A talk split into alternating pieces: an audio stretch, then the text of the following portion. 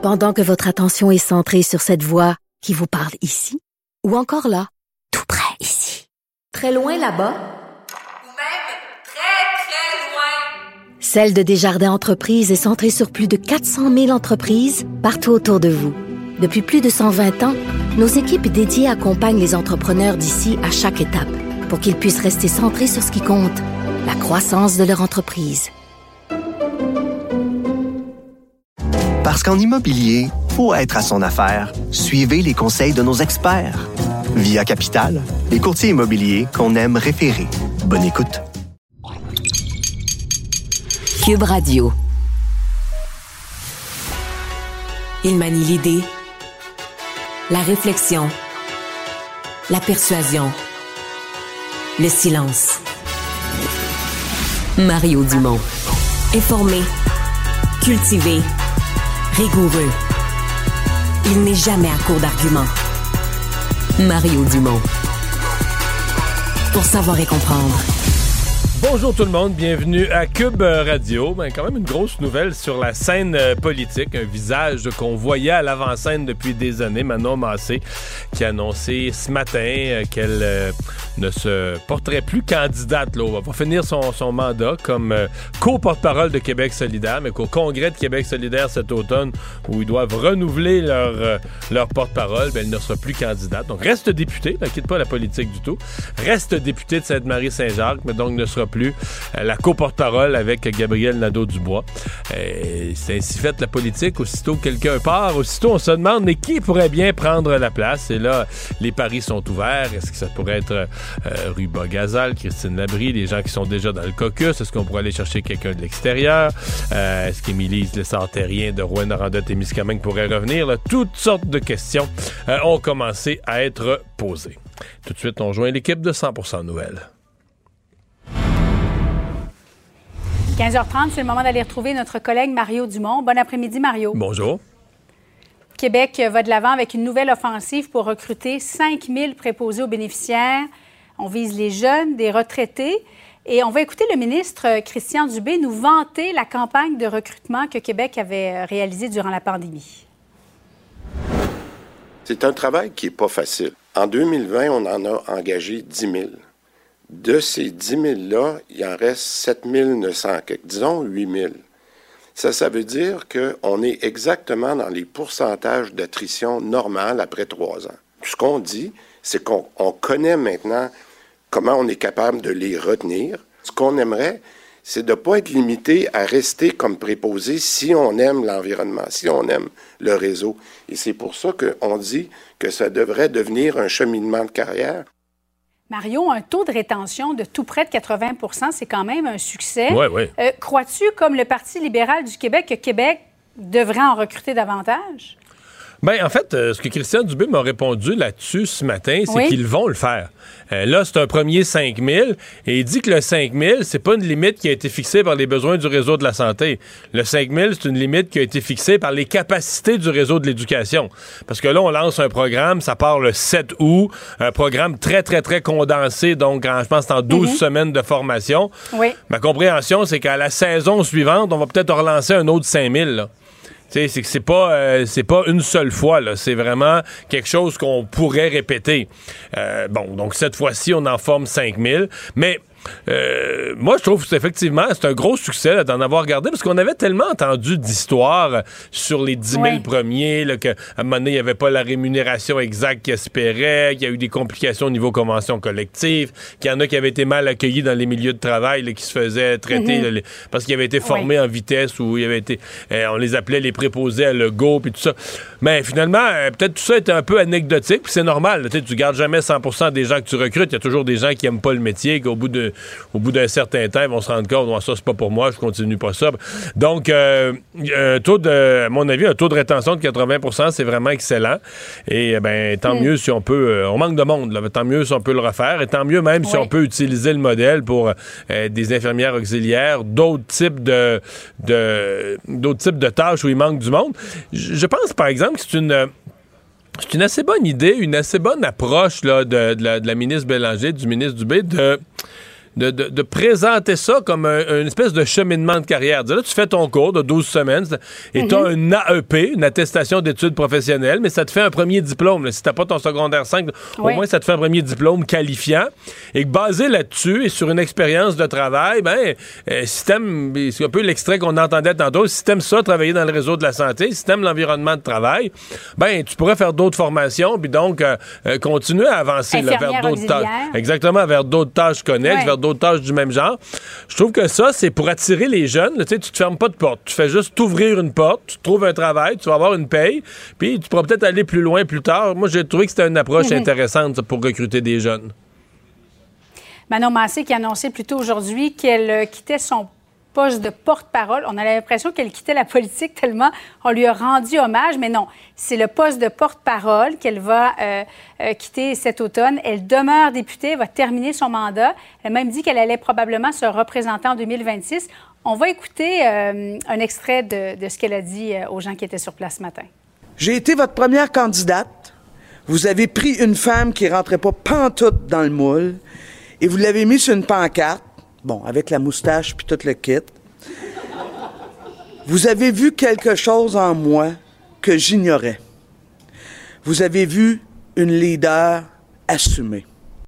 On a choisi cet extrait, Marion. On le trouvait sympathique parce qu'elle a dit vrai. Elle est authentique. C'était une politicienne marginale lorsqu'elle est arrivée. As-tu l'impression que c'est elle, c'est grâce à elle, si Québec solidaire a pu se donner un autre élan, qui avait de la difficulté à faire euh, élire plus que deux, trois députés auparavant? Ben, euh, elle était efficace. Elle était efficace et. Tu sais, euh, moi j'aime bien les mathématiques puis les courbes. Place sur une courbe la progression de Québec solidaire. Tu sais, Québec solidaire a traîné longtemps, hein, comme bien des partis naissants, là, 6, 7, 8 et l'élection du déblocage, pour eux, ça a été 2018, où là, ils sont passés à, 18% Donc, vraiment, une augmentation significative. Et c'est elle qui l'a présidé, cette élection-là. Et à la dernière élection, euh, ben, euh, Québec solidaire a pu progresser. On est resté à peu près sur le même plateau, là. Donc, le, saut, le moment où Québec solidaire a fait vraiment un saut de popularité, c'est vraiment au moment où elle euh, était au débat des chefs, au moment où elle pilotait la campagne électorale. Donc, à Québec solidaire, euh, c'est une grosse nouvelle. On lui doit une, fière, chandelle. Euh, c'était une porte-parole, je pense, aussi rassembleuse. Je pense dans le parti, tout le monde aime Manon. C'est une porte-parole rassembleuse. Bon, elle reste députée, elle va pouvoir continuer à jouer un rôle. Mais euh, bon, puis là, ben, c'est bien plate la politique, mais on rend hommage pendant 45 secondes, puis après ça, on se retourne les yeux vers c'est qui qui s'en vient, parce que c'est la question qui, c'est la question qui émane tout de suite. qui va prendre sa place? Quelqu'un du Comment tu vois la suite? Ben... Québec solidaire va avoir des questions à se poser. Les membres vont avoir des questions à se poser. C'est sûr qu'un co-porte-parole peut avoir son utilité. Ça te fait un porte-parole de plus à l'Assemblée nationale. Euh, il y a Ruba Gazal qui est très, très habile, une très habile parlementaire, mais elle, c'est plus géographique. Là, comme dans le comté voisin, ni plus ni moins, elle, en plein centre de Montréal, comté voisin de l'autre co-porte-parole, Gabriel Nadeau-Dubois. Euh, si on voulait aller hors Montréal, euh, une femme, il y a Christine Labrie dans Sherbrooke. Ou est-ce qu'on pourrait aller à une ancienne députée, Émilise Lessard-Terrien de Rouen-Noranda Témiscamingue, mhm. euh, ou complètement quelqu'un de nouveau qu'on servirait du tremplin euh, pour euh, faire ressortir quelqu'un de nouveau. Madame Mendez, la dernière élue dans Verdun, elle, c'était quand même une présidente du parti, c'est quand même une militante de haut niveau, c'est juste que comme députée, mhm. elle est toute nouvelle. Ça me paraît plus improbable qu'elle aille vers ce rôle-là. Elle est encore en apprentissage du rôle de députée, mais en même temps, c'est pas exclu si on veut jouer la carte environnementale. Donc, tu sais, est-ce qu'on voudra quelqu'un issu des communautés culturelles? Parce que du côté de Québec solidaire, on veut faire beaucoup de percées dans les communautés culturelles. Est-ce qu'on voudra aller chercher quelqu'un hors Montréal pour montrer qu'on n'est pas juste un parti montréalais? C'est toutes ces questions-là qu'on va devoir se poser. Et ce matin, euh, on en parlait dans mon émission, c'était tout frais, tout chaud, ça venait d'arriver. Puis on allait même, euh, Philippe Vincent Foisy allait même à se poser la question, mais Là, ils ont changé de porte-parole de Manon Massé à Gabriel Nadeau-Dubois.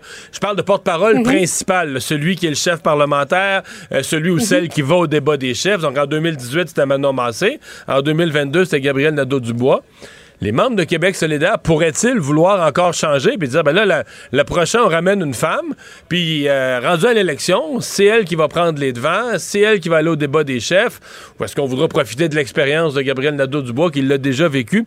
Donc c'est un peu toutes les questions qui deviennent sur la table dans ce fonctionnement unique à deux têtes de Québec solidaire où on n'a pas de référence il n'y a pas d'autres partis qui fonctionnent comme ça. Oui Unique, euh, c'est le bon mot, effectivement. Mario, l'Office québécois de la langue française a reçu un nombre record de plaintes l'année dernière. As-tu l'impression que les Québécois sont plus conscientisés et portent plainte davantage ou tu as vraiment l'impression qu'il y a davantage de délinquants au Québec en matière de langue française? Hmm, je pense qu'il y a des deux. Je pense qu'il y a des deux. On se promène à Montréal, c'est sûr qu'on voit, on voit le français qui, qui, qui en arrache à certains endroits, là, à certains coins de rue. Mais euh, je pense que oui, tu as quand même raison de soulever que, puis le ministre, euh, j'ai entendu le ministre euh, Jean-François Robert dire la même chose. Les gens, les gens sont plus soucieux, plus conscients de l'Office. Avec la loi 96, on en a parlé aussi du rôle de l'Office. Alors, je pense que oui, les gens sont plus enclins à dire non, on laisse pas passer. il faut, il faut qu'on agisse, il faut qu'on réclame nos droits. Donc, je pense que c'est une combinaison des, des deux. Mais Quelqu'un qui déciderait de s'obséder de ça, euh, dire, euh, il se promène à Montréal, il manquera pas de matière. On fait quoi à partir de, ça? Là? Tu au gouvernement, Mario, tu vois un nombre record de plaintes, bon, c'est un constat qu'on fait, mais la suite?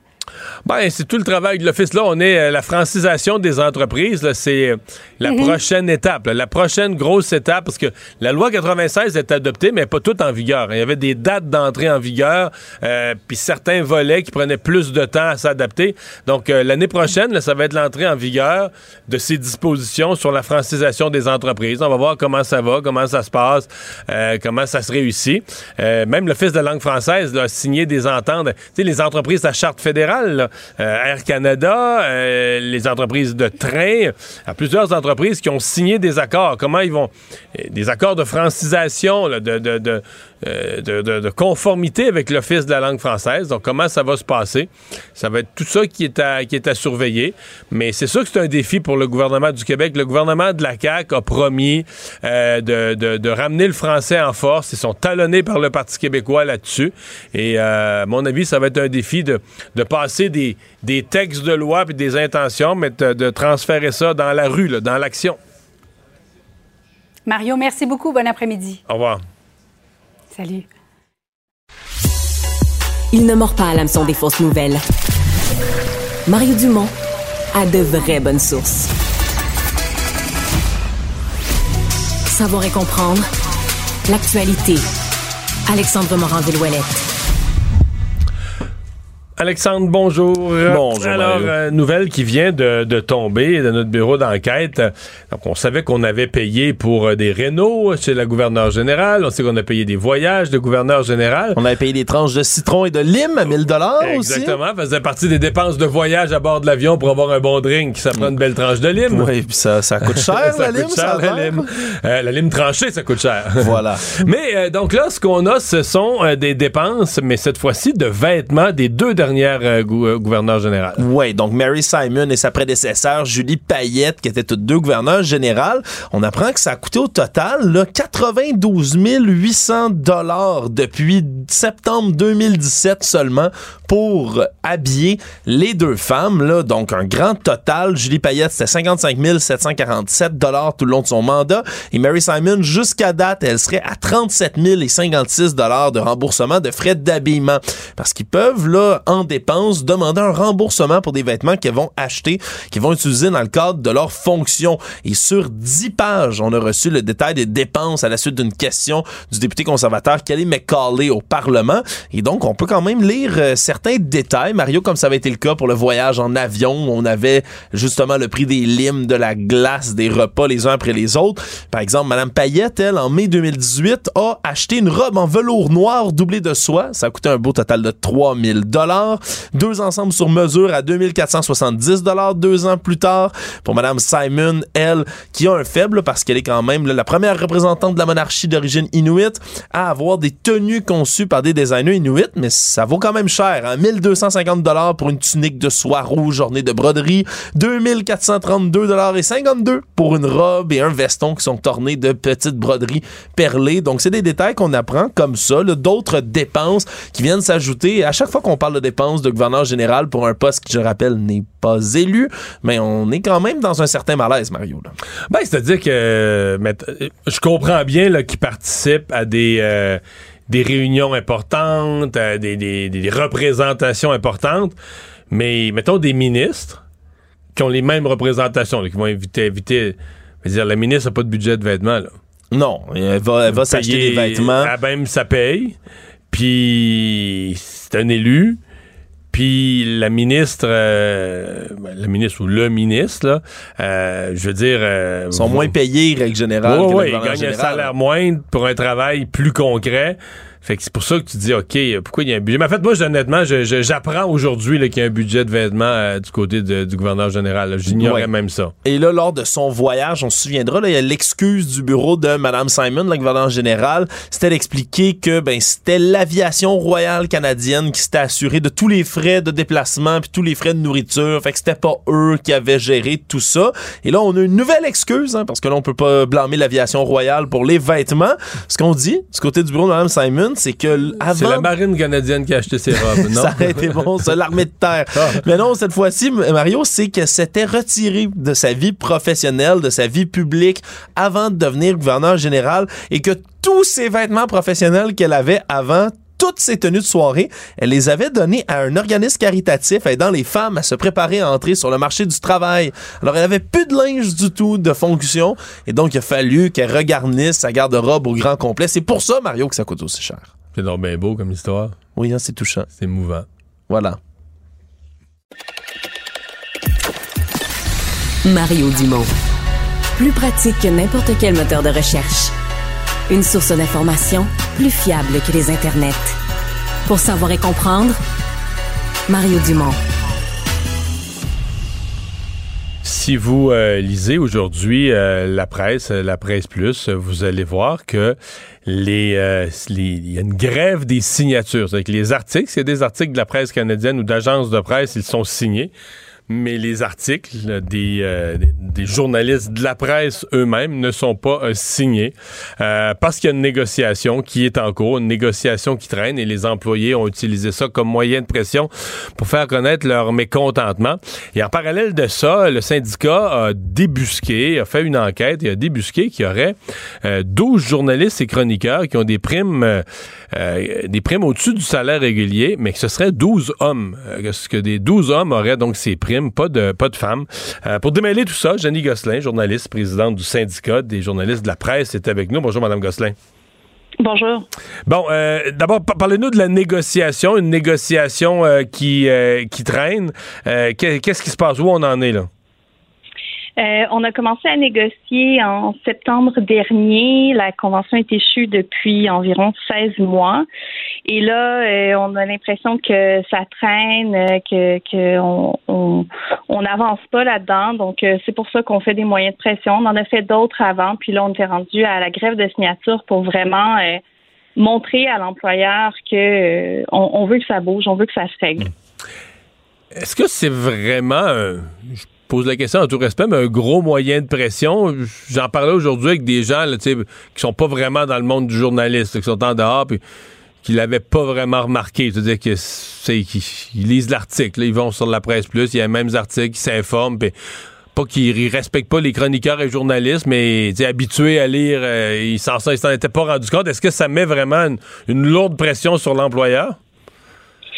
Euh, une lourde pression, je sais pas, mais ça s'accompagnait d'une sortie pour euh, pour dire aux gens ce qui se passe. Puis euh, ça, ça permettait aux lecteurs quand même de pouvoir continuer à, à lire la presse plus, qui était aussi important pour nos membres en ce moment.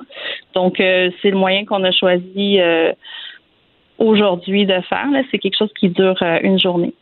Est-ce que la est-ce que la grève est envisagée? Pour l'instant, on n'a pas parlé de ça. OK. OK. Mais c'est pas. euh, c'est jamais exclu non plus. Exactement. OK. Euh, L'enquête euh, sur ces 12, euh, 12 personnes, en fait, c'est bien, la, nouvelle est bien correcte. C'est 12 euh, personnes qui reçoivent un bonus, mais c'est 12 hommes. On dit une douzaine de personnes. C'est euh, oui, ça tourne autour d'une douzaine de personnes. Et c'est que des hommes qui reçoivent un salaire bonifié. C'est quand même bizarre. Dire quelqu'un de cynique pourrait dire que c'est- contraire aux valeurs d'équité et d'inclusion qui sont généralement promues par le journal. C'est des, primes. euh, ça existe ailleurs, des primes à la notoriété comme ça. Dans d'autres conventions, c'est permis de les négocier. euh, de gré à gré. Chez nous, c'est pas permis. Et puis, euh, c'est ça, ça s'est fait au fil des ans. On s'est aperçu, nous, d'un coup, que c'était des hommes qui avaient eu ça. On sait pas exactement comment comment ça s'est fait qu'il y avait que des hommes au, au bout d'un certain temps qui avaient euh, qui avaient cette prime là. Mais c'est le résultat qu'on voit maintenant. Puis pour nous, ça démontre que la, le manque de transparence, puis le fait que le syndicat n'était pas euh, impliqué là-dedans. Est-ce que vous avez les noms? On ne donne pas les noms. Mais vous les avez. On- oui, on, sait euh, qui est concerné par tout. OK, mais vous les donnez pas. Vous voulez pas nous les donner. On est curieux, nous autres, là. Mettez-vous dans notre peau. On veut savoir. Ces gens-là sont des membres, puis c'est, c'est une question très difficile en ce moment. euh, tout ça, c'est, c'est, une position difficile à la Mais- mais en fait, pour nous, pour les une- membres. euh. Mais vous demandez quoi? Est-ce que vous demandez le retrait de ces primes ou vous demandez que, que tout le monde en ait, que, que ça devienne, ça devienne le nouveau, euh, le nouveau euh, plancher salarial avec les, les, les? Comment, comment vous voyez ça? En fait, une des, une des raisons pourquoi on parle de ça, c'est que c'est une demande importante de l'employeur en ce moment. C'est quelque chose qui bloque avec l'employeur, c'est que eux demandent de pouvoir en tout temps négocier à la hausse des conditions directement avec les membres. Donc nous, ce qu'on dit, c'est que euh, on se méfie de ça à cause de ce que ça a donné. Euh, nous, c'est ça, on, veut que euh, l'employeur continue à négocier avec nous. On dit que s'ils ont besoin euh, de, donner plus d'argent pour retenir les gens, ben à ce moment-là, on demande des hausses salariales, on demande de, la reclassification dans certains postes, on demande des bonifications qui s'appliqueraient à certaines catégories d'emplois. Donc, on dit qu'il y a d'autres mécanismes pour retenir les gens euh, à la presse parce que nos salaires sont gelés depuis presque dix ans. Mhm. Euh, Est-ce que les négociations euh, progressent un peu, minimalement? Euh, très lentement, en fait. Pas, à notre goût. On, on aimerait ça que ça aille euh, plus rapidement puis que ça progresse de façon plus continue. Euh, la comment je dirais ça l'enquête que, que, que vous avez faite comme syndicat pour trouver ces histoires de, primes secrètes à des hommes euh, est-ce que ça vient compliquer d'une certaine façon la, négociation? C'est quelque chose qu'on on a découvert un peu avant la négociation, en fait, euh, quelque chose qui a été fait par hasard. Pour nous, c'est sûr que c'est compliqué parce que là, l'employeur a une demande là-dessus. Euh, sa façon de le régler n'est pas la façon dont nous, on aurait aimé le régler. Euh, mais pour nous, c'est important d'affronter ça, de, vraiment aborder le problème de front parce qu'on voit que ça mène à une inéquité. Là, on s'en est aperçu. Il faut le régler d'une façon ou d'une autre. Pour nous, c'est pas acceptable en ce moment. Euh, après avoir découvert ça, il faut faire quelque chose. Donc oui, ça complique les choses, mais il faut passer par là. Euh, je comprends que vous voulez pas me donner les noms mais je suis quand même étonné. euh, je veux dire, il y a certaines femmes qui ont des, des, des postes de prestige, là, je veux dire comme ça, ou qui font, qui sont connues, là, des, des, des chroniqueuses, euh, journalistes, euh, qui ont quand même euh, plusieurs années de métier, de la colonne vertébrale. c'est étonnant qu'il y en ait, dans, dans, dans le râteau des primes, c'est étonnant qu'il n'y ait pas une femme qui a été accrochée au passage. Là. Ça, nous étonne beaucoup en 2023 de voir ça. là. Euh, oui, mais c'est quelque chose que l'employeur a confirmé. là. Bon.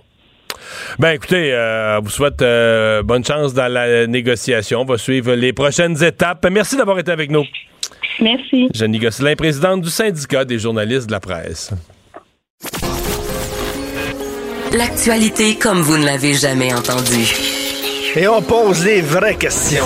Mais ça, c'est une vraie révolution. Mais là-dedans, il y a du vrai. Ça, cramouille, ça va être quoi après? La vraie compétence.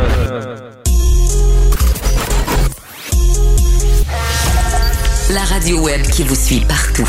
Une radio qui fait fi des conventions. Une radio pas comme les autres. Une autre façon d'écouter la radio.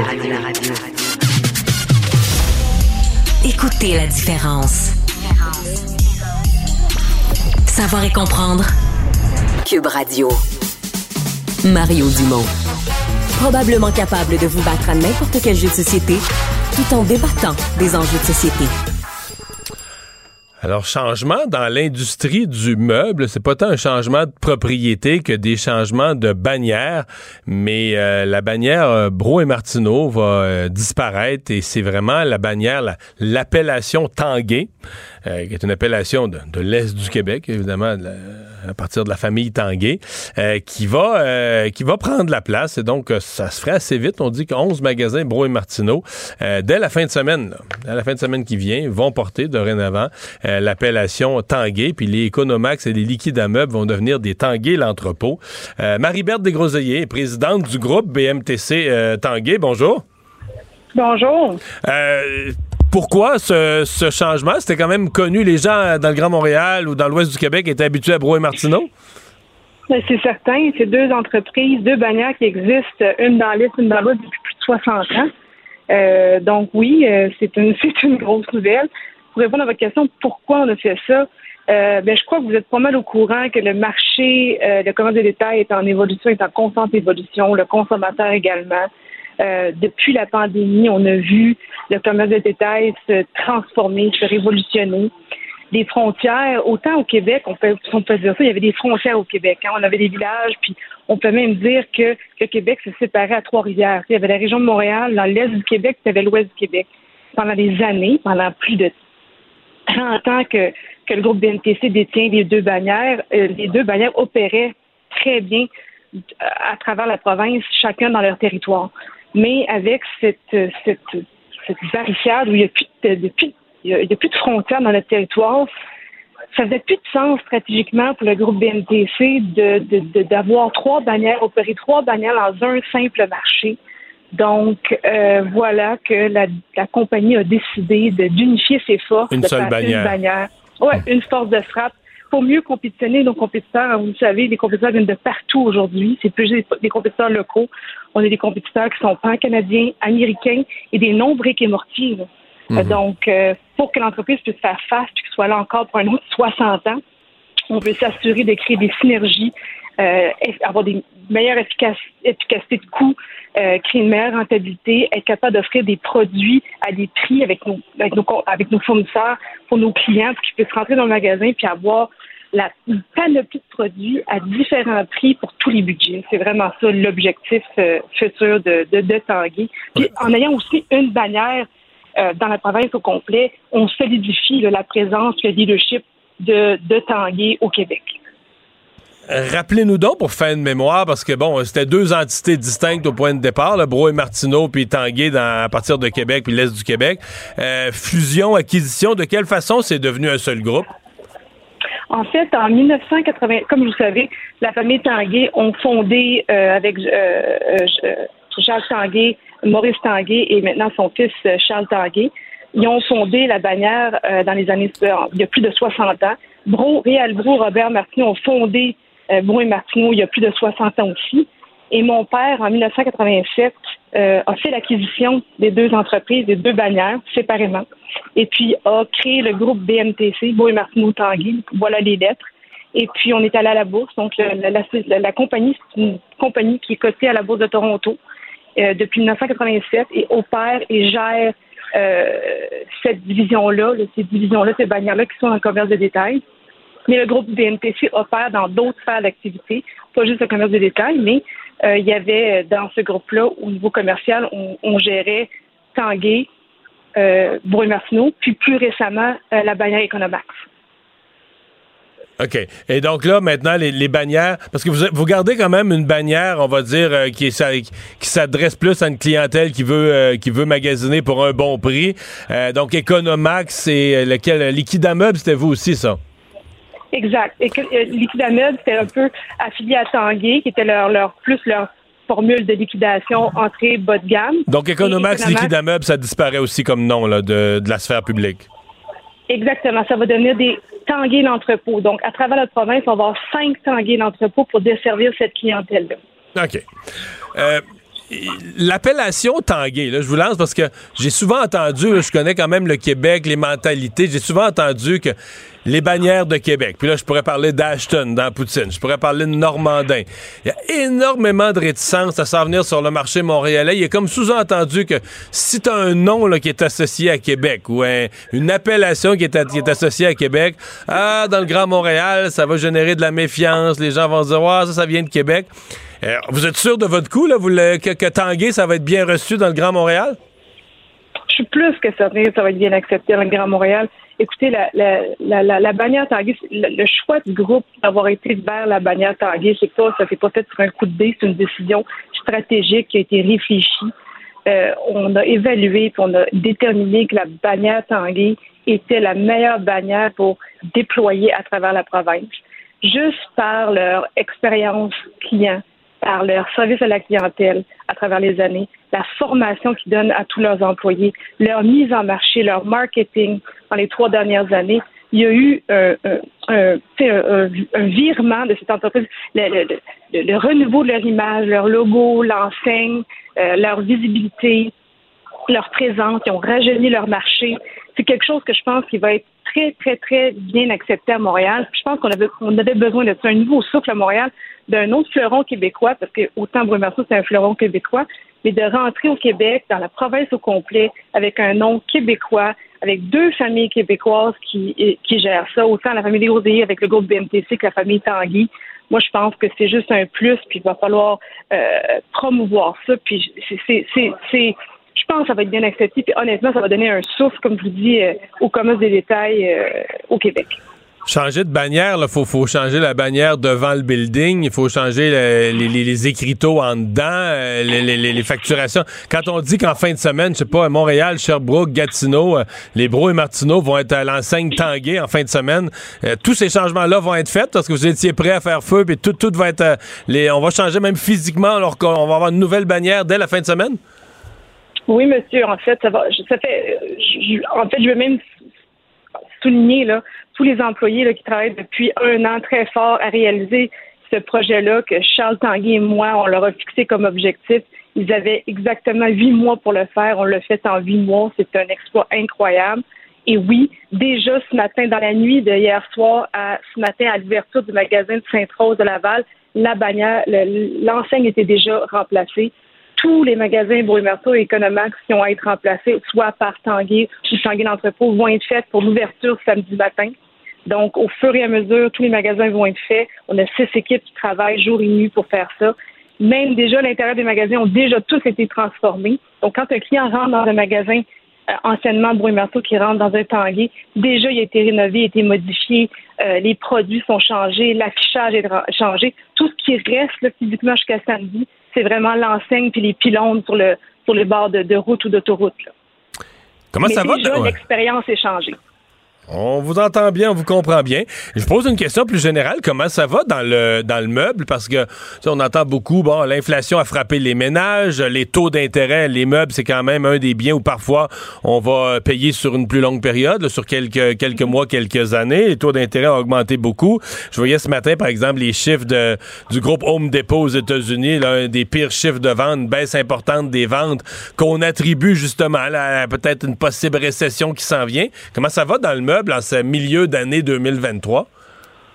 Écoutez, le, ça a ralenti, on ne se cachera pas. Je pense que tout le commerce de détail a ralenti. Il ne faut pas oublier, par contre, euh, ce, qu'on a dit euh, dans le passé. C'est nous, pendant la période de la pandémie de la COVID, où les gens ne pouvaient plus voyager, ne pouvaient plus aller au resto, ne pouvaient plus aller voir des spectacles. Qu'est-ce qu'ils ont fait? Ils ont déménagé. Les taux d'intérêt étaient bas en plus. Donc, ils ont déménagé, ils ont fait des acquisitions, ils se sont remeublés, ils se sont rénovés. Donc, des, commerces de détail comme le nôtre, on a bénéficié de ça. On a eu beaucoup de clients qui sont rentrés chez nous, qui se sont remeublés, qui se sont euh, changés le look de leur maison. On est très content de ça. C'est sûr que là, depuis que la pandémie, si on peut dire, elle est terminée, puis on est revenu à un, normal, c'est sûr que là, l'argent, les consommateurs, l'argent qu'ils ont disponible, les revenus disponibles, disons, ils voyagent plus, ils vont plus au resto, ils vont faire ils vont voir des spectacles. Puis en plus, tout ce qu'on voit avec l'économie, le taux d'inflation, le panier d'épicerie qui coûte cher, c'est sûr que là, le consommateur est beaucoup plus serré dans ses dépenses. Euh, on le ressent. On le ressent déjà depuis six mois.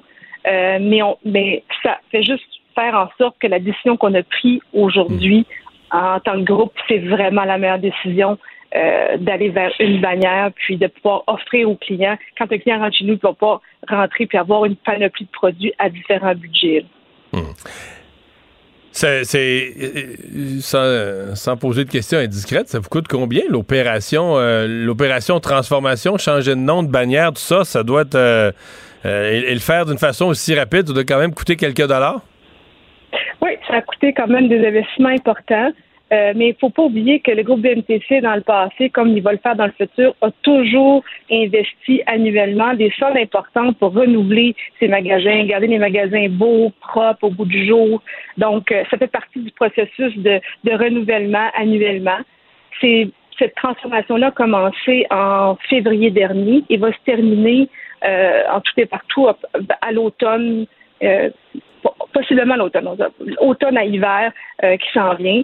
Mais euh, comme Charles me disait euh, pas longtemps euh, hier, euh, qu'il y a l'intention dans l'année prochaine de recommencer des rénovations au niveau des, des départements d'électroménager, on est toujours en train de, de remettre nos magasins beaux, propres, puis intéressants pour que quand le client rentre, ça soit une expérience unique. Donc ça fait toujours, ça a toujours fait partie de notre de notre de notre ADN d'investir dans nos magasins.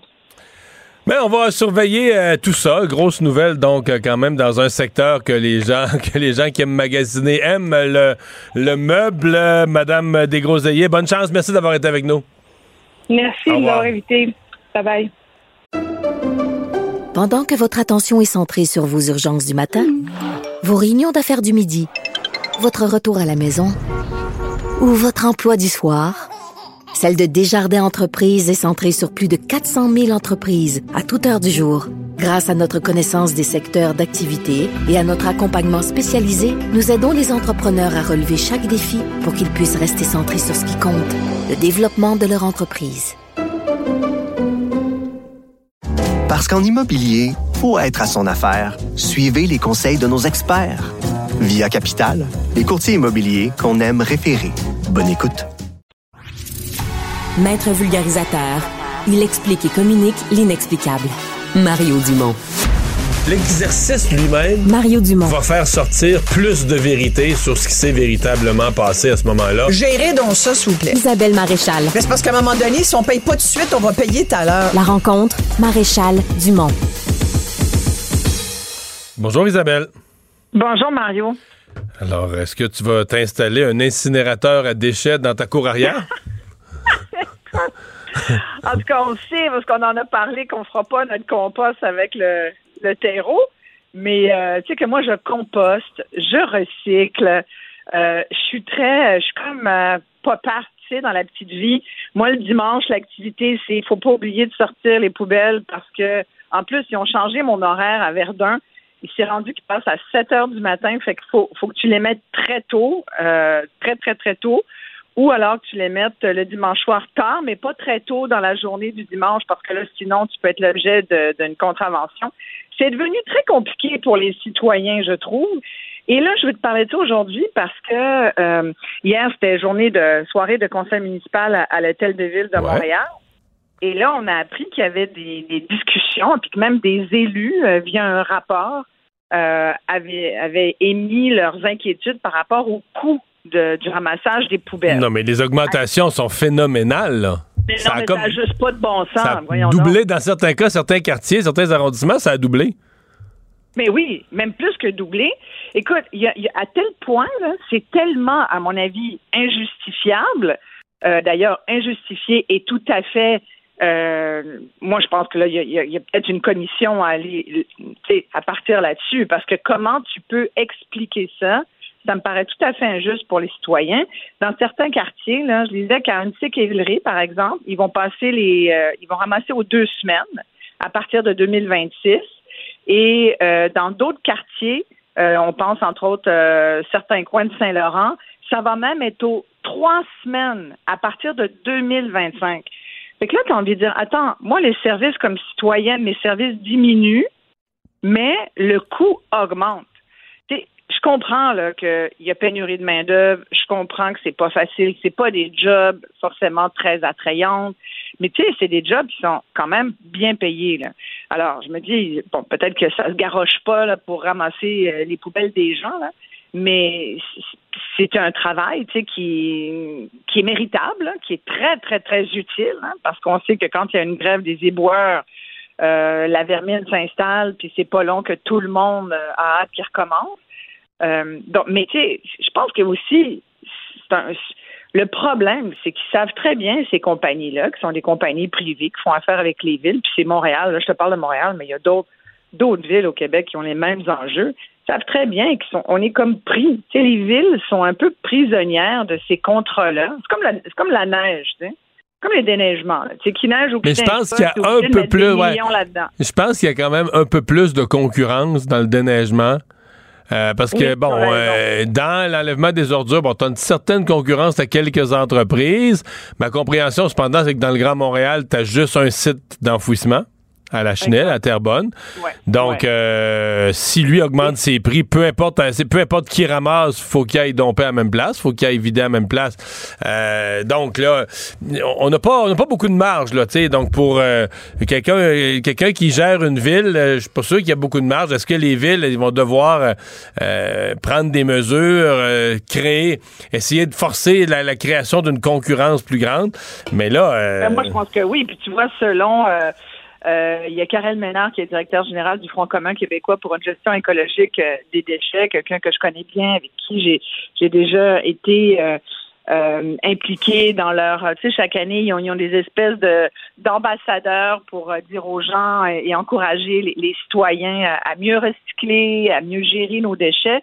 Et bref, euh, il rappelait que justement, le fait qu'il n'y ait qu'un seul site d'enfouissement à Terrebonne, ça fait en sorte que cette concurrence-là n'existe pas. Et donc, il, il dit comment ça se fait que à Montréal, on n'est pas un site euh, à la ville, tu sais, ou à la communauté urbaine, communauté métropolitaine maintenant de Montréal. Il y a comme une logique là-dedans qui serait beaucoup économique. Il y a comme une logique économique à regarder ça, puis à dire comment on pourrait faire les choses autrement. Tu sais, je regardais, euh, il y avait un article euh, du Devoir aujourd'hui qui s'intéresse aussi à l'usine de Tricentrice à La Chute, qui est un- une usine de recyclage des déchets. Puis on nous dit, tu sais, le, recyclage, moi, ça m'intéresse parce que chaque fois que je mets des affaires dans mon bac bleu, je me dis, maintenant, je commence à avoir des doutes. Je me dis, est-ce que ça va vraiment être recyclé? J'essaye, de, depuis que j'ai eu une contravention il y a quelques années pour avoir mis euh, une mauvaise affaire dans mon sac bleu, euh, je fais, j'essaie de faire attention le plus possible. Puis c'est vrai que ça a l'air qu'ils ont trouvé toutes sortes d'affaires là-dedans. Il y a même eu à un moment donné une, valise remplie d'argent. Peux-tu croire? Quand Dans, même. les- dans le recyclage, c'est clairement quelqu'un qui qui voulait pas qu'elle se rende là. Il a dû la chercher longtemps. Ils ont, euh, ils ont trouvé un sable de ninja, apparemment, un manteau de fourreux. Il y a toutes sortes de choses qui n'ont pas d'affaires là, même si, quand tu regardes, euh, on est plutôt des bons citoyens ramasseux de, on est des bons collecteurs de, de, de, de recyclage, si tu veux. On, on recycle bien à 80% Il y a à peu près 20% des affaires qui se retrouvent dans le bac bleu qui finissent euh, enfouies, mais au dépotoir. Euh, mais je regardais que le prix à la tonne pour l'enfouissement des déchets, c'est 75 dollars. Fait que, tu sais, quand tu parlais là, des entreprises euh, où il y a peu de concurrence et tout, ça coûte cher, là, 75 dollars la tonne pour enfouir des déchets dans un trou. T'imagines? Fait qu'il faut absolument trouver d'autres façons, tu sais. Puis ça nous touche directement, tu sais. Je te parlais de la neige, la neige, les déchets, la propreté. C'est ça qui nous intéresse. C'est- vraiment au niveau local, municipal, que les citoyens puis les administrations sont confrontés aux grands défis économiques et environnementaux. Si on cherche des exemples, euh, je regardais entre autres la ville de en Grande-Bretagne, par exemple, ils ont euh, opté parce qu'il y a toutes sortes de solutions. Alors je regardais, bon, qu'est-ce qu'on peut faire? J'essaie de me mettre en mode solution pour t'amener des, choses. Là, je voyais qu'en Angleterre, l'enfouissement des déchets, c'est vraiment un gros problème depuis 20 ans. Et au Royaume-Uni, ils ont adopté toutes sortes de politiques éco-fiscales. On parle de plus en plus d'éco-fiscalité, fiscalité pour réduire le volume de déchets résidentiels et industriels qui sont enfouis, justement. Euh, entre autres, ben, ils ont mis sur pied une taxe sur chaque tonne de déchets enfouis. Ils ont aussi un système de plafonnement des déchets. En tout cas, c'est tout un, un système assez complexe. La tarification des déchets solides a permis à la Grande-Bretagne de réduire de plus de 40% en cinq ans l'enfouissement de ces déchets. C'est énorme, industriels et commerciaux. J'ai pas le chiffre pour le résidentiel, mais c'est quand même énorme. Alors, qu'est-ce qu'on qu'est-ce qu'on attend nous ici pour regarder ça, puis euh, en même temps, euh, le Front commun québécois pour une gestion écologique des déchets dit les meilleurs déchets sont ceux qu'on produit pas. C'est comme c'est comme les kilowatts dans le fond. Là, la meilleure énergie, c'est celle qu'on dépense pas.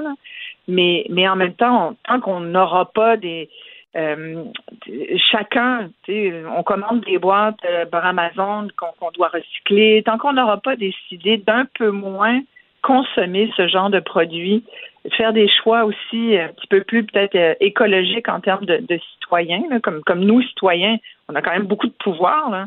Moi, j'en viens pas que tout soit encore autant emballé. la journée où ils vont me charger bon, tous ces emballages que j'achète par la force des choses, puis qui vont me dire ben là, toi, tu as trop de trop de sacs bleus ou ton bac bleu, il déborde. Mais là, moi, je vais choisir des produits non emballés. Tu comprends? Parce que je voudrais pas payer pour ça.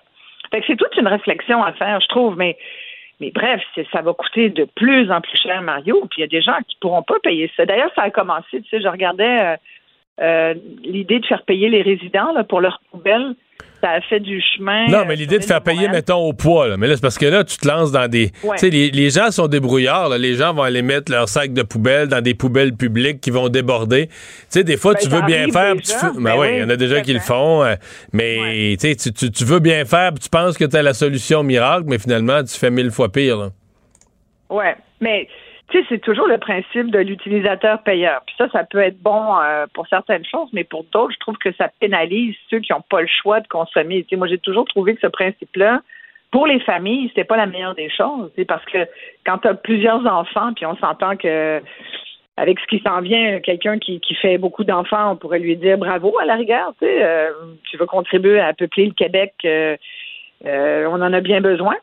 Euh, mais, mais ces familles-là seraient donc euh, pénalisées parce qu'elles consomment plus, étant donné qu'il y a plus de monde, plus de produits de consommation qui vont plus se retrouver dans le bac ou dans la, poubelle, ou dans le compost.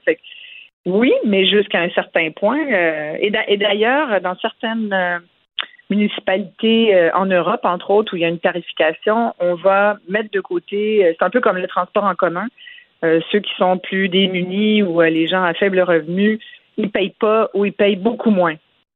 Alors, c'est toutes des avenues à regarder, mais il y a un chantier, il y a un méga chantier là. C'est vraiment fascinant d'ailleurs. C'est fou comme euh, quand tu regardes une gestion extrêmement complexe euh, mais c'est il faut s'en occuper parce qu'on ne veut pas sombrer sous une, un amas de, de poubelles. C'est déjà que il y a quand même des avancées. À une certaine époque, on envoyait tout euh, par conteneur en Asie. Aujourd'hui, il y a beaucoup de choses. Je disais que je pense que c'est plus de 65% du recyclage qui est fait ici au Québec. Fait que ça, c'est une bonne nouvelle. Mais euh, mais il y a encore beaucoup de choses à faire. Puis surtout, il faut demander des comptes à ces compagnies-là qui en profitent. Moi, je pense qu'il y a clairement de l'abus Peut-être euh, même qu'une petite enquête, Peut-être même qu'une petite enquête là-dedans aurait, aurait toute sa place. Euh, Isabelle, merci beaucoup. Exact. Merci, à demain. Pendant que votre attention est centrée sur cette voix qui vous parle ici, ou encore là, tout près ici, très loin là-bas, ou même très, très loin, Celle de Desjardins Entreprises est centrée sur plus de 400 000 entreprises partout autour de vous. Depuis plus de 120 ans, nos équipes dédiées accompagnent les entrepreneurs d'ici à chaque étape pour qu'ils puissent rester centrés sur ce qui compte, la croissance de leur entreprise. Parce qu'en immobilier, pour être à son affaire, suivez les conseils de nos experts. Via Capital, les courtiers immobiliers qu'on aime référer. Bonne écoute. Il lance sa ligne au bon endroit pour obtenir l'information juste. Mario Dumont. Pour savoir et comprendre. Cube Radio.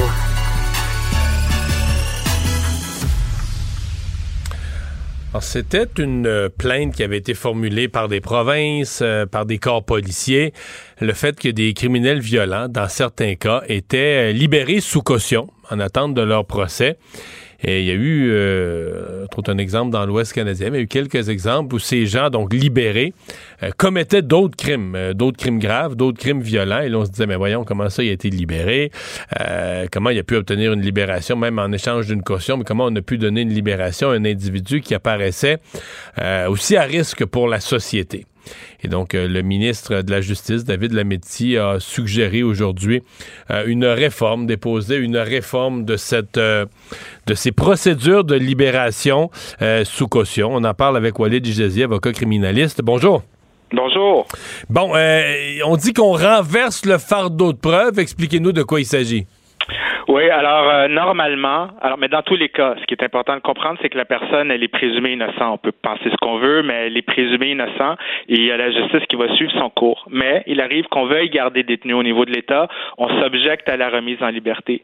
Il y a déjà des crimes au code criminel pour lesquels il y a un renversement de fardeau. Je recule un petit peu. Si on veut garder quelqu'un détenu, c'est pas des décisions qui se prennent à la légère. Il y a des critères au code criminel et c'est à la poursuite de démontrer que la détention, elle est nécessaire pour assurer la présence de la personne euh, euh, au tribunal, qu'elle va se présenter à la cour lorsque requis, euh, qu'elle ne constitue pas un danger pour le public et qu'il est dans l'intérêt public de la garder détenu. C'est le fardeau de la mais, mais les deux gros les deux gros critères si on enlève l'image générale de la justice, les deux gros critères c'est on n'a peur que la personne se monte pas face là, à la prochaine comparution, qu'elle se sauve, qu'elle quitte le pays, qu'elle fuit la justice ou encore on a peur que la personne commette un autre crime. On dit elle est une, euh, c'est ce qu'elle a fait comme geste, c'est violent. Puis on a des raisons de penser qu'elle pourrait le refaire. Donc elle est une menace pour la, la, sécurité du public. C'est les deux grosses choses. Exactement, et c'est à la poursuite de, de, de, convaincre le juge que la détention est nécessaire. Il y a déjà des crimes pour lesquels il y a un renversement, c'est-à-dire on présume que la détention est nécessaire et l'individu, l'accusé, doit démontrer qu'il peut être mis en liberté, qu'il ne constitue pas un danger. Ce qu'on fait ici maintenant, c'est qu'on élargit euh, la, la, les, les, la, la, portée du renversement, c'est-à-dire les crimes pour lesquels euh, euh, ça va être à l'individu de, de démontrer qu'on peut le remettre en liberté, qu'on peut lui faire confiance. Euh, alors ça, c'est des technicalités légales dans la vraie vie, alors ben, ben, concrètement, concrètement, on parle de plusieurs crimes d'armes à feu, des récidives, et quand on parle d'un crime grave avec violence et usage d'une arme à feu, s'il y a un antécédent semblable, alors la personne est accusée d'un crime grave, elle est présumée innocente, mais le crime pour lequel elle est accusée a été commis avec de la violence, c'est passible d'un maximum de, de 10 ans d'emprisonnement il y avait l'utilisation d'une arme à feu, s'il a déjà ça dans son historique, un antécédent judiciaire récent dans les cinq dernières années, ben là, ça va faire un débat où ça va être à lui de démontrer à la Cour qu'on peut le remettre en liberté. C'est ce qu'on veut dire par renversement. C'est le fardeau tombe sur les épaules de l'accusé. Malgré sa présomption d'innocence, il doit justifier sa remise en liberté. Donc, il doit prouver qu'il n'est pas une menace pour la société. Oui, et que c'est euh, euh, il y a le critère de l'intérêt public. Hein, si euh, y a, la preuve elle est accablante et c'est un crime très grave et il y a des antécédents récents, souvent la couronne va utiliser cet argument pour dire juge, si on remet en liberté, ça va déconsidérer, ça va miner la confiance du public en l'administration de la justice. Et souvent, ben, il arrive qu'un juge euh, ordonne la, la, détention en vertu de ce critère-là. Là, c'est à l'individu de dire juge, si on me remet en liberté, ça va pas miner la confiance du public. Euh, alors, ça c'est pas quelque chose qui se fait à la légère. Faut faire une preuve, démontrer qu'on n'est pas un danger. Si par exemple j'ai un client qui vient me voir, qui est accusé, puis je vois qu'il y a des problèmes de, de, consommation de stupéfiants, par exemple, je vais essayer de l'envoyer en thérapie pour dire juge, on peut lui faire confiance. Il va pas être libre chez lui, il va être en, en, en cure fermée pour se désintoxiquer. Euh, où il y a un plan de sortie, il y a il y a, y a, il y a un emploi, il y a une adresse fixe, il y a des proches qui peuvent le surveiller, il y a un montant important de caution. Alors, c'est le genre de preuve qu'on va devoir faire pour justifier la remise en liberté. Dans le cas présent, il y avait de la pression sur le sur le gouvernement fédéral euh, parce qu'à date, le gouvernement Trudeau, euh, pas, ça n'a pas été sa politique, ça n'a pas été son ADN de rendre les peines plus sévères ou de rendre la justice plus sévère. Là, il y avait de la pression parce qu'il y a eu des cas de, de gens en attente de procès et qui ont commis d'autres crimes graves. Euh, ben, c'est ce qui semble être le cas, d'autant plus que je vois qu'il va y avoir euh, euh une. si le projet de loi est adopté, on va demander un examen parlementaire dans les cinq ans. bon, c'est sûr que la sécurité du public, c'est un motif de, de, légitime, d'intérêt public important. En même temps, les juges vont conserver leur discrétion. Hein. dans la vraie vie, si j'ai un client indépendamment de qui a le fardeau, si j'ai un client qui est des accusé d'un crime grave avec arme à feu et qu'il a des antécédents récents euh, euh, en semblable matière, la couronne allait s'objecter à sa remise en liberté et j'ai je, je dois démontrer que le que le juge ait confiance en faisant une preuve. Alors, je ne veux pas dire que ça change. Euh, euh, il va y avoir un débat qui, comme il y a toujours eu, mais là, formellement, le fardeau est sur le, le, le- les accusés. Mais on va faire la même preuve, c'est-à-dire, juge, remettez-nous en liberté. Il y a de quoi euh, avoir confiance. Ou si le juge n'est pas convaincu et pense que le public est en danger, il va garder détenu. Euh, Est-ce qu'on peut penser que de façon générale, les avocats de la défense aimeront pas tellement cette nouvelle disposition? Va dépendre des districts. C'est sûr que lorsque formellement on renverse le fardeau, c'est à moi de faire la démonstration au lieu d'attaquer la preuve de la couronne. Mais euh, concrètement, ça change pas le fait que l'objectif, c'est de mettre le juge en confiance s'il y a une objection à la remise en liberté. Alors formellement, c'est sûr que ça amène des questions juridiques importantes. On a, on a, on a, il y a, c'est dans la charte là, le droit à une remise Ouais. en liberté sous caution. Euh, il y a un principe de la modération au code criminel que le gouvernement libéral a lui-même adopté en 2019 pour éviter le recours à l'incarcération si c'est pas nécessaire. Ici, on cible les crimes les plus graves, c'est-à-dire des crimes où il y a récidive avec utilisation d'armes à feu. Euh, ça- C'était déjà problématique indépendamment du renversement de fardeau, c'est-à-dire normalement la couronne s'objectait et on devait démontrer à la cour qu'on peut être remis en liberté. Mais là, c'est formel et euh, il y a un autre principe qui dit pour garder détenu, il faut une juste cause. On ne garde pas euh, détenu arbitrairement. Là. Dans tous les cas, il va y avoir ce qu'on appelle une enquête pour remise en liberté. Alors chaque partie fait valoir ses arguments et produit sa preuve. Puis le juge, sa décision, elle doit être, elle doit être bien fondée et elle doit être motivée. Il doit expliquer pourquoi il garde détenu. Et là, formellement, il doit tenir compte. Juge va devoir tenir compte des antécédents récents de violence. Mais c'était déjà le cas. Mais formellement, il doit dire je tiens compte des antécédents récents en matière de violence et je considère la, la- la sécurité du public avant de prendre ma décision et le consigne au dossier de la cour. Walid Ijazi, merci d'avoir été avec nous. Je vous en prie. Au revoir. Pendant que votre attention est centrée sur vos urgences du matin, vos réunions d'affaires du midi, votre retour à la maison ou votre emploi du soir, celle de Desjardins Entreprises est centrée sur plus de 400 000 entreprises à toute heure du jour. Grâce à notre connaissance des secteurs d'activité et à notre accompagnement spécialisé, nous aidons les entrepreneurs à relever chaque défi pour qu'ils puissent rester centrés sur ce qui compte, le développement de leur entreprise. Parce qu'en immobilier, faut être à son affaire. Suivez les conseils de nos experts. Via Capital, les courtiers immobiliers qu'on aime référer. Bonne écoute. Mario Dumont. Probablement capable de vous battre à n'importe quel jeu de société tout en débattant des enjeux de société. Un adolescent de 17 ans poignardé. Une autre femme assassinée. Il est visé par des allégations d'inconduite sexuelle. Les formations politiques s'arrachent le vote des familles. Comment faire fructifier votre argent sans risque? Savoir et comprendre les plus récentes nouvelles qui nous touchent. Tout savoir en 24 minutes. Avec Alexandre Morin-Villouellette et Mario Dumont. En manchette dans cet épisode, de nombreux records de plaintes à l'Office québécois de la langue française. Nouvelle offensive pour recruter jusqu'à 5000 préposés aux bénéficiaires pour les CHSLD du Québec. Manon Massé quitte son rôle de co-porte-parole de Québec solidaire et l'Ukraine abat six missiles hypersoniques russes. Tout savoir en 24 minutes. Tout savoir en 24 minutes. Bienvenue à Tout savoir en 24 minutes. Bonjour Mario. Bonjour.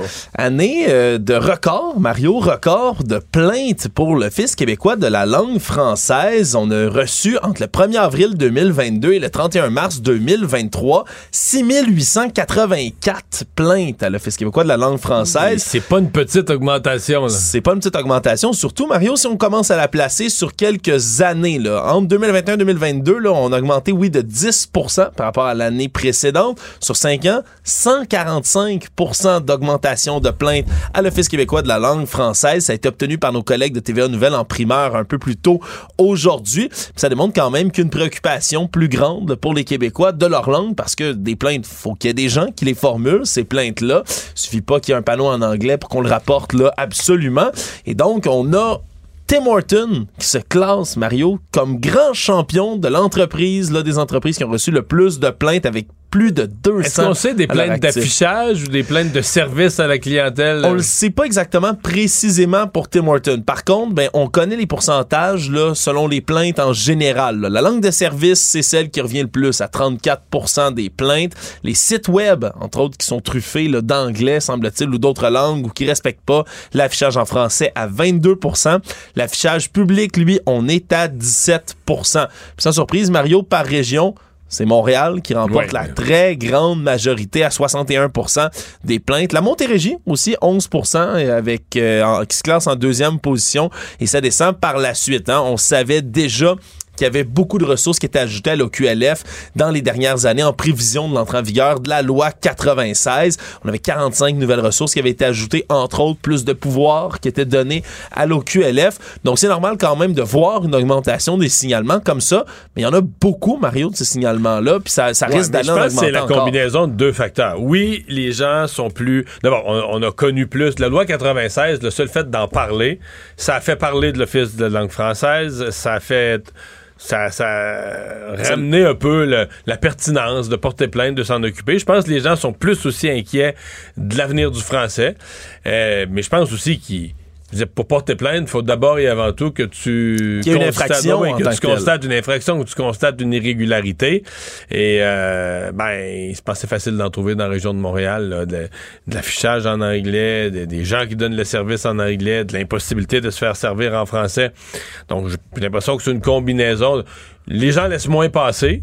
Mais ils en trouvent en masse sur leur chemin. Là. Ils- Ouais. Donc, euh, Oui, puis surtout, comme tu, tu fais bien de le dire, peut-être que la loi 96, avec son entrée en vigueur, il y a peut-être bien des gens qui ont découvert aussi l'OQLF. Là, oui, certains qui ont compris qu'il y avait plus, qu'il y avait plus de pouvoir du côté de cet organisme-là qu'on pensait, mais surtout qu'ils l'ont découvert. là. Il y a bien des gens qui savaient même pas qu'on peut porter plainte. là. Exactement, on en a parlé davantage. Donc, euh, il y a eu aussi des campagnes de promotion. Donc, tout ça a fait qu'on est plus conscient.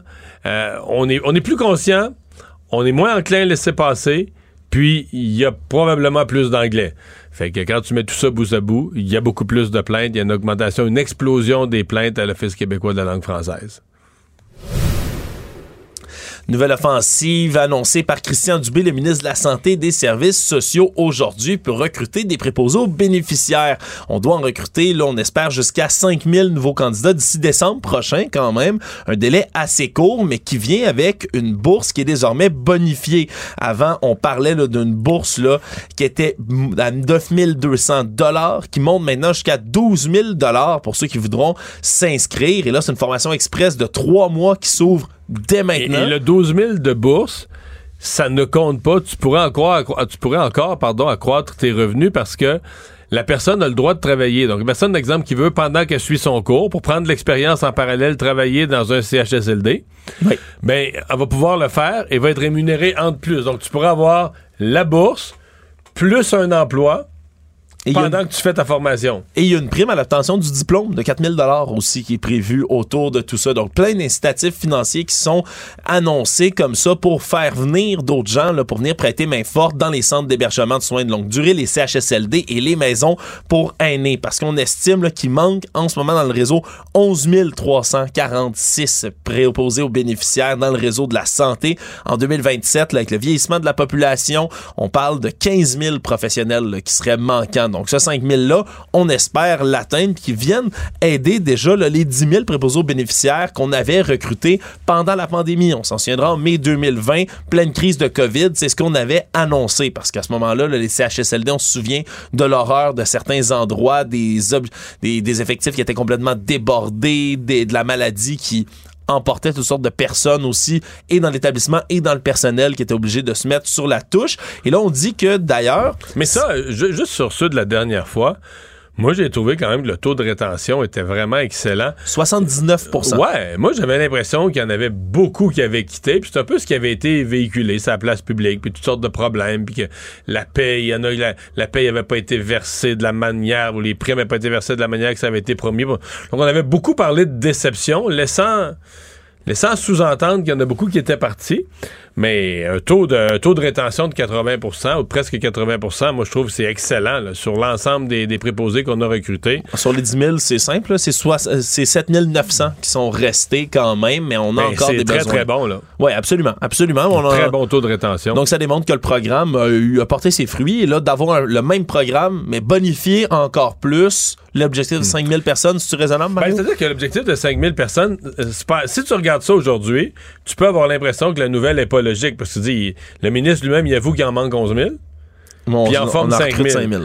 Mais il- l'a expliqué en disant, écoutez, c'est pas... euh, le 5 000, on ne s'est pas limité aux besoins. Là. On pourrait en former plus. On ce qui nous a limité, c'est faut les former. C'est la capacité du réseau de l'éducation à libérer Hmm. le personnel. à- Parce que là, c'est... c'est express comme formation. En Ouais, trois c'est mois, ça express. va C'est en trois mois. On part le 7 août. Donc, les gens qui veulent s'inscrire, les gens qui nous entendent présentement, qui seraient intéressés, les groupes vont partir le 7 août. Donc là, il faut que tu partes des groupes, formation accélérée de 12 semaines. Donc, il faut que tu ailles les formateurs, les classes. Alors, elle est là, la limite. Une fois ça dit, le ministre laisse clairement entendre que on pourra en partir d'autres groupes là, euh, Mm. l'année prochaine ou même dans la- les saisons suivantes. Là, on en part un groupe pour fin de l'été, automne, mais on pourra en partir des groupes plus tard euh, parce que oui, on a des besoins euh, et on. Moi, moi, je trouve intéressant dans l'approche qu'ils ont présentée ce matin. Ils disent un peu, surtout pour les plus jeunes, parce qu'il y a peut-être des plus des gens plus âgés, mais qui, qui vont quand même être intéressés. Mais pour les plus jeunes. Dit, si vous n'avez pas de diplôme, vous avez, exemple, lâché l'école, sans secondaire 5, là, vous n'avez aucun diplôme, là, tu vas chercher un AEP, une Hmm. attestation d'études professionnelles. Et, euh, et, et c'est déjà quelque chose. C'est déjà, euh, ça te donne déjà un premier diplôme qualifiant. Ça te permet de travailler dans un CHSLD, donc tu es déjà préposé aux bénéficiaires. Mais sur cette base-là, tu pourrais ensuite faire d'autres formations, d'autres études. Et si t'aimes ça, le- si t'aimes le réseau de la santé, euh, Ça peut être une belle porte d'entrée dans, le- Absolument. dans le plus Et tu grand pourrais réseau. donc suivre d'autres formations puis aller faire ensuite d'autres euh, d'autres tâches, d'autres affaires dans le réseau de la santé. Et ça, je trouve que c'est intéressant parce que quand t'es jeune, tu veux pas nécessairement. Tu veux pas plafonner, mais là, bon, t'as connu des ennuis dans tes études, t'as pas de diplôme. Ben, c'est comme une formation en quelques mois, payante, en recevant de l'argent, d'aller chercher un premier diplôme, puis que tu plafonnes pas nécessairement. Tu pourras faire d'autres choses ensuite. Je trouve que c'est une belle, c'est une belle ouverture pour des jeunes. Actualité. Tout savoir en 24 minutes.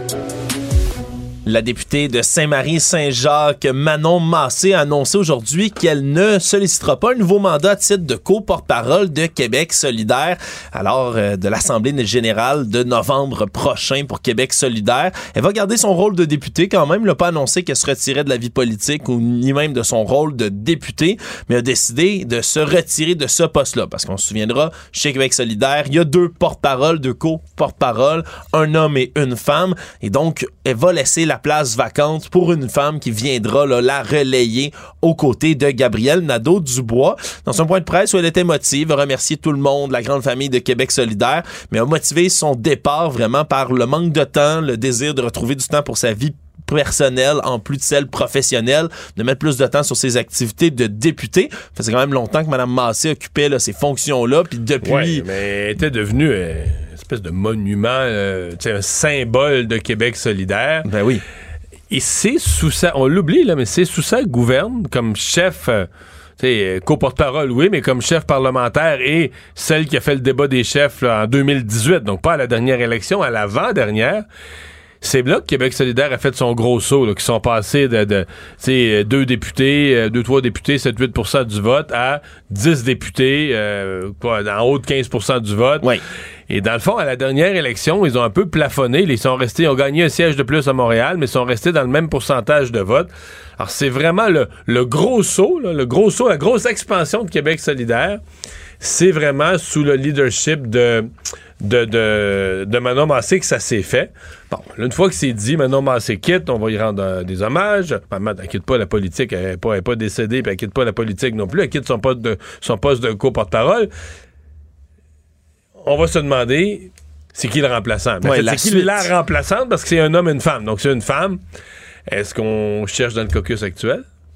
Est-ce que c'est Ruba Gazal? Ouais, parce que Euh, sinon, hors du caucus, il y a aussi des candidates qui seraient intéressantes. mais Il y a Émilie Lessard-Terrien qui a perdu dans Rouen, Noranda Témiscamingue. Mais en fait, là, on, on s'en met, est-ce qu'on veut quelqu'un des régions? Est-ce qu'on va vouloir faire euh, Québec, pas Québec, mais euh, région Montréal? Là, t'as déjà euh, Gabriel Nadeau-Dubois qui est élu en plein cœur de Montréal. Est-ce que tu vas vouloir avoir une femme qui vient compléter en région? Mais Émilie serait la candidate. Émilie Cessantérien Ou serait la Christine candidate. Labrie à, l'élu de Sherbrooke. C'est vrai. T'as deux candidatures possibles.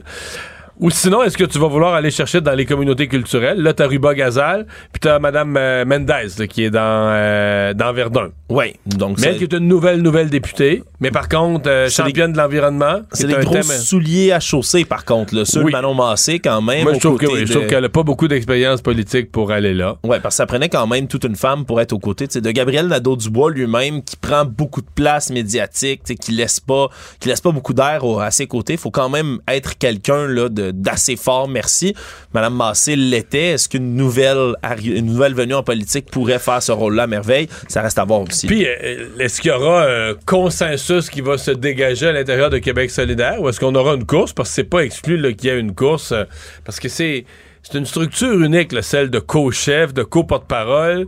Puis là, il y en a toujours un qui finit par être le vrai chef, puis l'autre pas, parce que, je veux dire, au débat des chefs, il n'y a pas deux lutrins pour Québec solidaire, fait qu'il y en a un qui finit, même si eux veulent dire en éco porte-parole, c'est égal, c'est pas vrai. Il y en a un qui est chef parlementaire, il y en a un qui est le chef à l'Assemblée nationale, celui-là s'en va au débat des chefs, veut dire, il devient le porte-parole principal en campagne électorale, puis le public finit par retenir, tu sais, le public, il aime bien ça, les co-porte-parole, mais le public finit par retenir, c'est qui le chef? Le présentement aux dernières élections, c'était Gabriel Nadeau-Dubois. Dans l'esprit des gens, c'est lui le chef.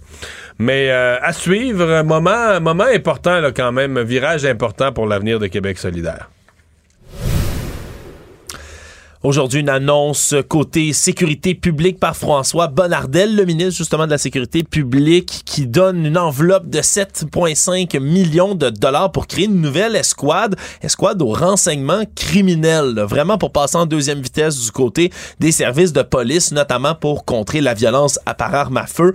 On va l'appeler l'escouade intégrée du renseignement contre la violence armée. C'est une première au Québec aussi d'avoir ce genre d'escouade-là qui, oui, là, va être composé, entre autres, là, de ressources qui sont issues de la Sûreté du Québec, mais aussi des services de police de Laval, de Montréal, de Longueuil. Mais on veut desservir vraiment toutes les villes du Québec. Là. On veut être capable de donner ces renseignements à un peu tous les corps de police d'un peu partout. Et surtout, ben oui, je le disais, de combattre la violence par arme à feu, mais de scruter particulièrement les réseaux sociaux. Parce que pour ce qui est des gangs de rue, entre autres à Montréal, on va recruter là, chez les gangs criminalisés des jeunes de 15, 16, 17 ans la plupart du temps qui sont sur les réseaux sociaux, qui vont être attirés par certaines publications, par certaines offres qui peuvent être alléchantes. Et c'est là-dessus qu'on veut focuser, Mario, trouver ces gens-là, puis être dans la prévention plutôt que la réaction par la suite. Ouais, mais c'est la clé, le, le, le, le, le renseignement. Dans le- les affaires criminelles de nos jours, des crimes de plus en plus complexes, sais, la clé, c'est le renseignement. Donc, euh, bon, bonne, bonne initiative. Il va en avoir besoin à Montréal là, de renseignements euh, dans le dossier des incendies.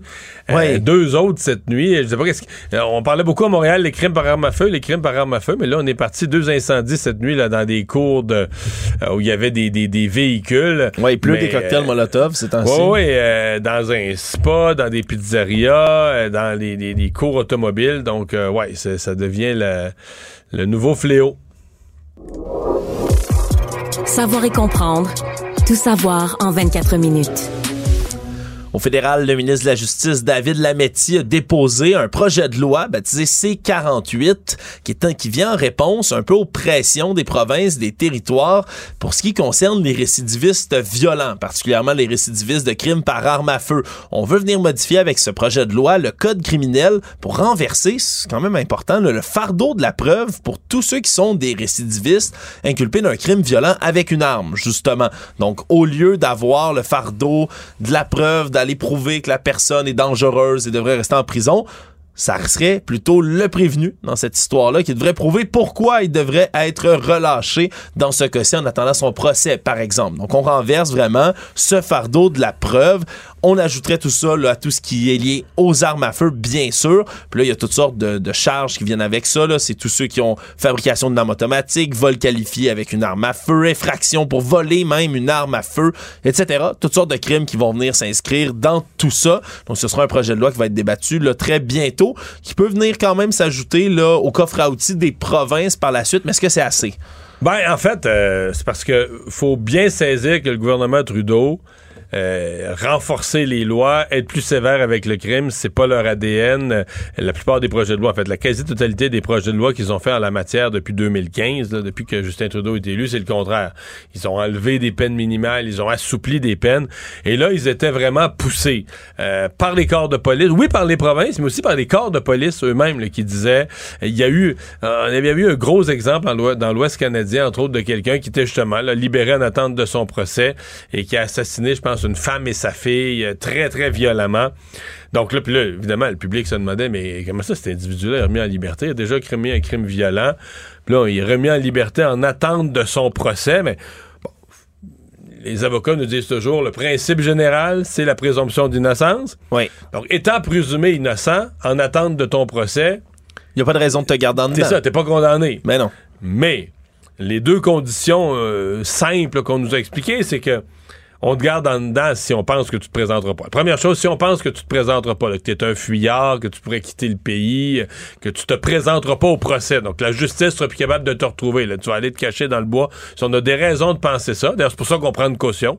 Souvent qu'on va prendre le passeport de la personne, on va saisir son passeport, on va demander un gros montant d'argent pour dire, regarde, il y a un incitatif. euh, À revenir, ah bien oui, sûr. si- S'il y a des dizaines de milliers de dollars en caution, il y a un incitatif à revenir pour chercher sa caution. Mais l'autre chose, c'est si on pense que tu es un danger pour la société. Si tu as commis un crime si grave, si violent, que ta personnalité, ou peu importe, on pense que tu pourrais être une menace pour la société. Et c'est là la zone grise. Qu'est-ce qu'une menace pour la société à certaines Le degré de dangerosité, de récidive. puis, puis moi, je trouve que là-dessus, des fois, on est, euh, on est vite à relâcher. sais, le principe général, hein, on relâche, on relâche, on relâche. Euh, on l'a vu aussi avec des libérations conditionnelles trop vite là, qui, ont, euh, euh, qui ont mal tourné, qui ont amené les gens à commettre d'autres crimes. Parce que quand tu commets un autre crime, c'est une autre victime. Donc, c'est une... euh, moi, je trouve que c'est une bonne mesure, mais une mesure où le gouvernement Trudeau a été comme un peu poussé de force. Toi, en politique, Mario, est-ce que tu dépensais beaucoup pour tes vêtements, vestons, souliers, pantalons? Mais euh, j'ai jamais dépensé beaucoup pour mes vêtements, mais des fois, t'as pas le choix. Ben, toi, pour un débat des chefs, ça prend un bel habit. Là. Mais, Mais tout ça, ça sortait de ta poche? Oui, ben non, mais c'est-à-dire que les euh, les euh, les élus ont pas de budget, ça existe pas. Là. Les élus ont pas de budget euh, habillement. Là. Ben, heureusement, dans ce cas-ci, que le poste de gouverneur général n'est pas élu, Mario, parce que eux, les chanceuses et chanceux qui ont occupé ce poste-là, ben, peuvent faire rembourser leurs vêtements. C'est ce qu'on apprend aux réponses là, du- des questions du député Mais ça avait conservateur. jamais été dit, vraiment. Euh, Ouais, ben- budget d'habillement de gouverneur général. On avait voyage. euh, tranche bon, de lime à 1000 dollars. oui, en avion. Oui, il y en a beaucoup qui ont, il y a beaucoup des dépenses des gouverneurs généraux, particulièrement de Mary Simon, là, qui avaient retenu beaucoup l'attention, là, pour être des dépenses assez élevées. Mais ce qu'on apprend, là, aux questions, justement, du député conservateur aujourd'hui, c'est que depuis septembre 2017, là, entre septembre 2017 et juillet 2020, là, donc même pas jusqu'à aujourd'hui, sur un peu moins de trois ans, ben, Julie Payette, qui était la prédécesseur de Mme Simon, elle a dépensé 55 747 dollars de vêtements qui ont été remboursés. Mary Simon, déjà dans son mandat, à 37 056 dollars de frais d'habillement. Donc, on est à 92 800 au total là, de linge qui a été remboursé comme ça. Et sur les 10 pages là, qui, ont- qui déclinent toutes ces dépenses, Mais c'est on- quand même une transparence absolue. On a le prix à scène près de chaque robe. Ben oui, on a payé du côté de Mme Payette, par exemple, une robe en velours noir doublée de soie à 3000 dollars en mai 2018, des ensembles sur mesure à 2470 dollars en 2020. Madame Simon avait, elle, une tenue à 1250 dollars, une tunique de soie rouge ornée de broderie, 2432 dollars pour une robe et un veston de broderie perlée également. Bref, c'est beaucoup euh, d'argent, encore une fois, qui est dépensé là, par les représentants de la monarchie ici au Canada. Mais Madame Simon avait une excuse, Mario, cette fois-ci, parce qu'on se souviendra, pour l'avion, les tranches de lime à 1000 pièces, ça c'était l'aviation royale qui avait C'est de la dépensé faute de tout l'armée. ça. C'était de la faute de l'armée, c'est eux qui étaient en charge de tout ça, c'est pas elle qui avait exigé des omelettes très très chères à 300 dollars dans l'avion. Par contre, pour, le, pour ce qui est des vêtements, son bureau indiquait que lorsqu'elle s'était retirée de la vie publique avant de devenir gouverneur général, Mme Simon a donné tous ses vêtements professionnels, toutes ses tenues de soirée, tous ses souliers à des organismes caritatifs qui aident les femmes à entrer sur le marché du travail. Merci, c'est beau. Mais elle a fait une bonne action et là maintenant, ben, c'est pour ça Elle qu'elle est contribue. victime de sa bonne action. Il faut qu'elle se rachète des beaux kits. Et c'est aux contribuables de payer les nouveaux kits qu'elle va s'acheter, Mario. Et donc, euh, mais euh, est-ce qu'on sait même, est-ce que y a-tu un encadrement, une limite, y a-tu un budget voté précis d'habillement? C'est pas clair. On a juste des factures dans le fond. On, On sait a- comment ça a coûté, mais On a juste des factures, Mario. On va, on va se poser encore bien des questions. Tout ça jusqu'aux prochaines factures qui vont nous arriver. Prochaine fois, qu'est-ce que ça va être? J'ai bien hâte de voir. Économie. Le groupe BMTC a choisi de poursuivre son expansion avec une seule de ses bannières, parce qu'il y avait Bro et Martineau, il y avait Tanguay, et finalement, c'est Bro et Martineau qui va euh, peu à peu disparaître pour être remplacé par l'enseigne Tanguay, 11 magasins dans l'ouest du Québec, particulièrement à Montréal, Sherbrooke, Gatineau maintenant, mais qui vont s'appeler Tanguay, qui vont rejoindre donc l'entreprise qui a été fondée en 1961. Puis on parle quand même de grosses rénovations, on veut changer l'expérience magasin. Non, on dit que dès samedi, tout va être. euh, dès samedi, toutes les bannières, tout va être rénové, changé, réaffiché. euh. Puis c'est rapide tout ça, Mario. C'est Dès, super dès samedi, c'est extrêmement rapide. C'est plus rapide que bien des travaux. Ils changent aussi à leur Montréal. bannière euh, de meubles à bon prix. Là. Les Economax, euh, ça disparaît. Liquide à meubles Economax. euh, Exact. Ça devient désormais Tanguay l'entrepôt. Donc, Donc, on- tout est Tanguay. Tout est Tanguay maintenant. Là, on veut vraiment recentrer, là, surtout dans la, en marge du, du commerce électronique, là, puis des achats en ligne. On veut que ce soit plus facile là, de se diriger vers une seule bannière. Non, il y a une logique. C'est juste que traditionnellement, on, on s'est fait dire, par- puis des fois même par des commerçants de Québec, pense à Ashton. Ça m'a donné des gens Oui. disaient pourquoi Ashton ça vient pas à Montréal? Puis Ashton Leblond lui-même a toujours dit moi j'ai peur du marché montréalais, un nom qui arrive de Québec, là, comme Ashton, quelque chose qui est connu, qui est identifié à Québec. Ça rentre pas à Montréal ou ça sera pas accepté par les Montréalais ou ça va être vu de travers par les Montréalais. Alors là, Tanguay, c'est vraiment, ça vient de l'Est du Québec. C'est, une famille de l'Est du Québec, de Québec. Les Tanguay, ça appartient à Québec. Puis ça, il y a un au Saguenay, puis un à Rimouski, puis un à Rivière-du-Loup. Puis t'es vraiment Tanguay, Est du Québec. Oui.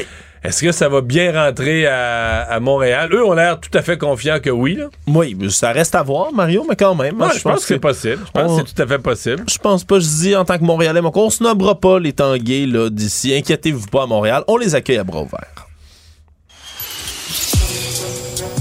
Le monde.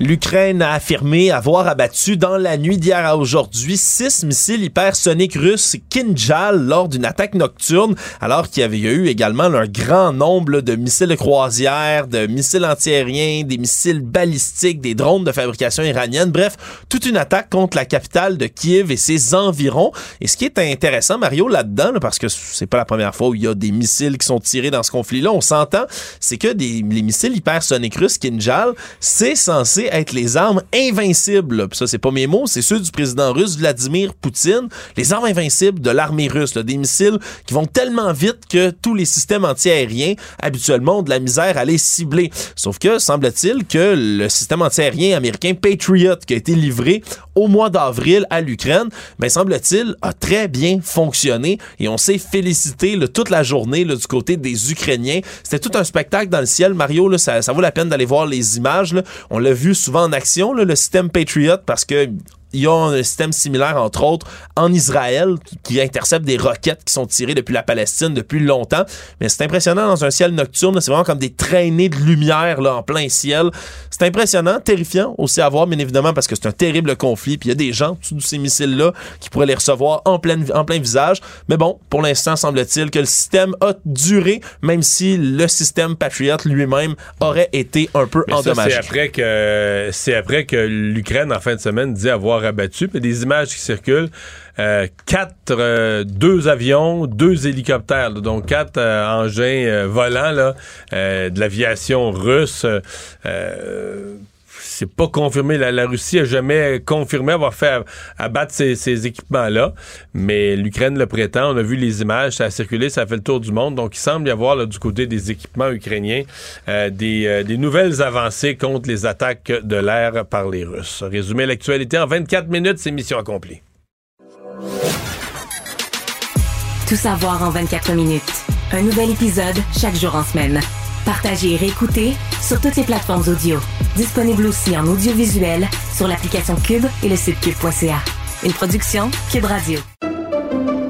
Pendant que votre attention est centrée sur cette voix qui vous parle ici, ou encore là, tout près ici, très loin là-bas, Ou même très, très loin.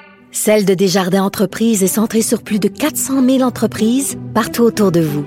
Depuis plus de 120 ans, nos équipes dédiées accompagnent les entrepreneurs d'ici à chaque étape pour qu'ils puissent rester centrés sur ce qui compte, la croissance de leur entreprise. Parce qu'en immobilier, pour être à son affaire, suivez les conseils de nos experts. Via Capital, les courtiers immobiliers qu'on aime référer. Bonne écoute. Mario Dumont. Sous ses airs sérieux, se cache un gars qui ne se prend pas au sérieux. Emmanuel Latraverse. J'ai pas de problème philosophique avec ça. Mario Dumont. Est-ce que je peux me permettre une autre réflexion? La rencontre. Ça passe comme une lettre à la poste. Et il se retrouve à enfoncer des portes ouvertes. Là. La rencontre, la traverse, Dumont. Bonjour Emmanuel. Bonjour. Alors, euh, sondage qui vient d'être euh, sorti là, dans la dans l'émission La Joute sur l'immigration, la perception des Québécois par rapport à l'immigration. Euh, c'est visiblement un dossier important pour euh, les Québécois. Oui, je pense qu'on comprend euh, pourquoi c'est presque un dossier euh, viscéral, existentiel, pourquoi c'est un enjeu qui euh, trouve tant d'écho dans la population et c'est pourquoi euh, M. Legault en a fait un cheval de bataille. Là. Euh, pourquoi? Parce que quand on demande euh, aux Québécois, est-ce que vous attribuez une importance personnelle à l'enjeu de l'immigration, il y en a 66% qui disent beaucoup ou un peu. Là. Donc, qui- les deux tiers des Québécois se sentent directement interpellés par cette question-là. Euh, ça va être, il y a d'autres données qui vont sortir dans le journal demain, puis je pense que ça va permettre de, compléter euh, le portrait global, mais euh, c'est sûr que c'est un enjeu important et c'est, moi je vois ça, c'est un enjeu où tu peux pas gagner une élection sur l'immigration, mais tu peux facilement en perdre une si tu trouves pas la bonne façon d'être euh, au diapason, je pense, de l'humeur euh, de l'électorat. Mais en même temps, il y a des nouvelles là-dedans qui sont euh, qui vont rendre les nationalistes perplexes, je pense. Euh, Léger a demandé aux, aux gens qui ont été sondés, c'était quoi leur priorité en matière d'immigration, tu sais? Puis, euh, c'est pas très surprenant, les résultats. 39% c'est la protection du français. Euh, après toute l'offensive que M. Legault a menée là-dessus, sauver la langue, la louisianisation, etc., moi, j'ai été surpris, en vérité, que ça soit juste 39% pour être honnête avec toi. Euh, après ça, c'est quoi? Contrer la pénurie euh, de main-d'œuvre à 32% la croissance économique, puis après ça, contrer le vieillissement de la population. Mais donc, sur cet enjeu de la langue, euh, 39% pour qui c'est la priorité, c'est quand même euh, à peine plus que le tiers des Québécois euh, qui voient dans l'idée euh, de protéger le français un facteur déterminant. Puis là où il y a des choses inquiétantes, je pense, probablement pour l'avenir du Québec, c'est quand on regarde ça sous des tranches d'âge. Parce que chez les 15 55 ans et plus, c'est 45 pour qui c'est euh, absolument la priorité totale. Mais chez les 18 à 34 ans, c'est 29% Puis, je pense que ça vient illustrer une tendance qu'on a, qu'on a déjà vue, dont on a déjà parlé, mais pour qui les enjeux identitaires euh, sont beaucoup moins euh, importants je pense, pour les pour notre jeunesse d'aujourd'hui, si tu me passes l'expression, parce que c'est, les 18-34 ans, c'est une génération qui est beaucoup plus polyglotte dans sa façon de, de voir le monde, de communiquer, de consommer, de consommer de la culture, etc. Et euh, moi, si j'étais chef du Parti québécois, je serais un peu inquiet là, là-dedans, parce que tu vas, tu vois que euh, ces enjeux-là ne portent pas euh, ils sont pas mobilisateurs nécessairement là, pour les plus jeunes. Ouais. Je sais pas, par exemple, si. Euh, oui, il y a un changement de mentalité. Mais moi, mettons, je suis beaucoup plus sensible aux questions linguistiques aujourd'hui que, que, quand j'étais plus jeune. C'est qu'en vieillissant, on dirait qu'on prend, on, on développe peut-être plus un sens de l'histoire, puis de, du patrimoine de ce qu'on a, puis du caractère précieux dans le monde. On dirait que c'est quand même quelque chose qu'ici au Québec, depuis des siècles, on parle français, puis de vrai. préserver ça. Euh, tu sais, t'as 20 ans, je sais pas, t'écoutes de la musique en anglais, est-ce que le français est menacé ou pas? Tu dans ton Je pense qu'il y, a- une concept. On, va voir ce qui va arriver avec la nouvelle génération. Mais, tu sais, euh, je pense que c'est le genre de sujet quand même où la, la- la conscience grandit en vieillissant, là, je pense. Oui, peut-être. En tout cas, c'est sûr que en termes de priorité, c'est un avantage pour M. Legault de voir cet ordre des choses-là parce que M. Legault, dès qu'il parle d'un contrôle du nombre d'immigrants, il se fait remettre sur le nez le problème de la pénurie de main-d'œuvre, le problème de la croissance économique, même si objectivement, ces deux notions-là sont galvaudées. C'est comme s'il y avait un lien direct cause à effet. Là. Tu rends des immigrants, tu règles ta pénurie de main-d'œuvre, alors que objectivement, c'est pas si linéaire que ça. Parce que ces gens-là, il faut les loger. Ces gens-là ont besoin de services. Et donc, à certains niveaux, ça règle la pénurie de main-d'œuvre si tu réussis à trouver un bon équilibre. Mais si ta pénurie de main-d'œuvre est trop criante, ça ne va pas le régler. Puis c'est la même chose pour la croissance économique. Je lisais une étude hier qui a été faite plus largement à- sur l'ensemble du Canada, mais le problème de la croissance économique, c'est que oui, l'immigration euh, augmente la taille de ton économie parce que tu augmentes la population, donc tu augmentes la croissance économique et la richesse collective. Mais est-ce que ça veut dire que ta richesse par habitant, que chacun de tes habitants, tu sais, ton PIB par habitant, est-ce qu'il est plus grand?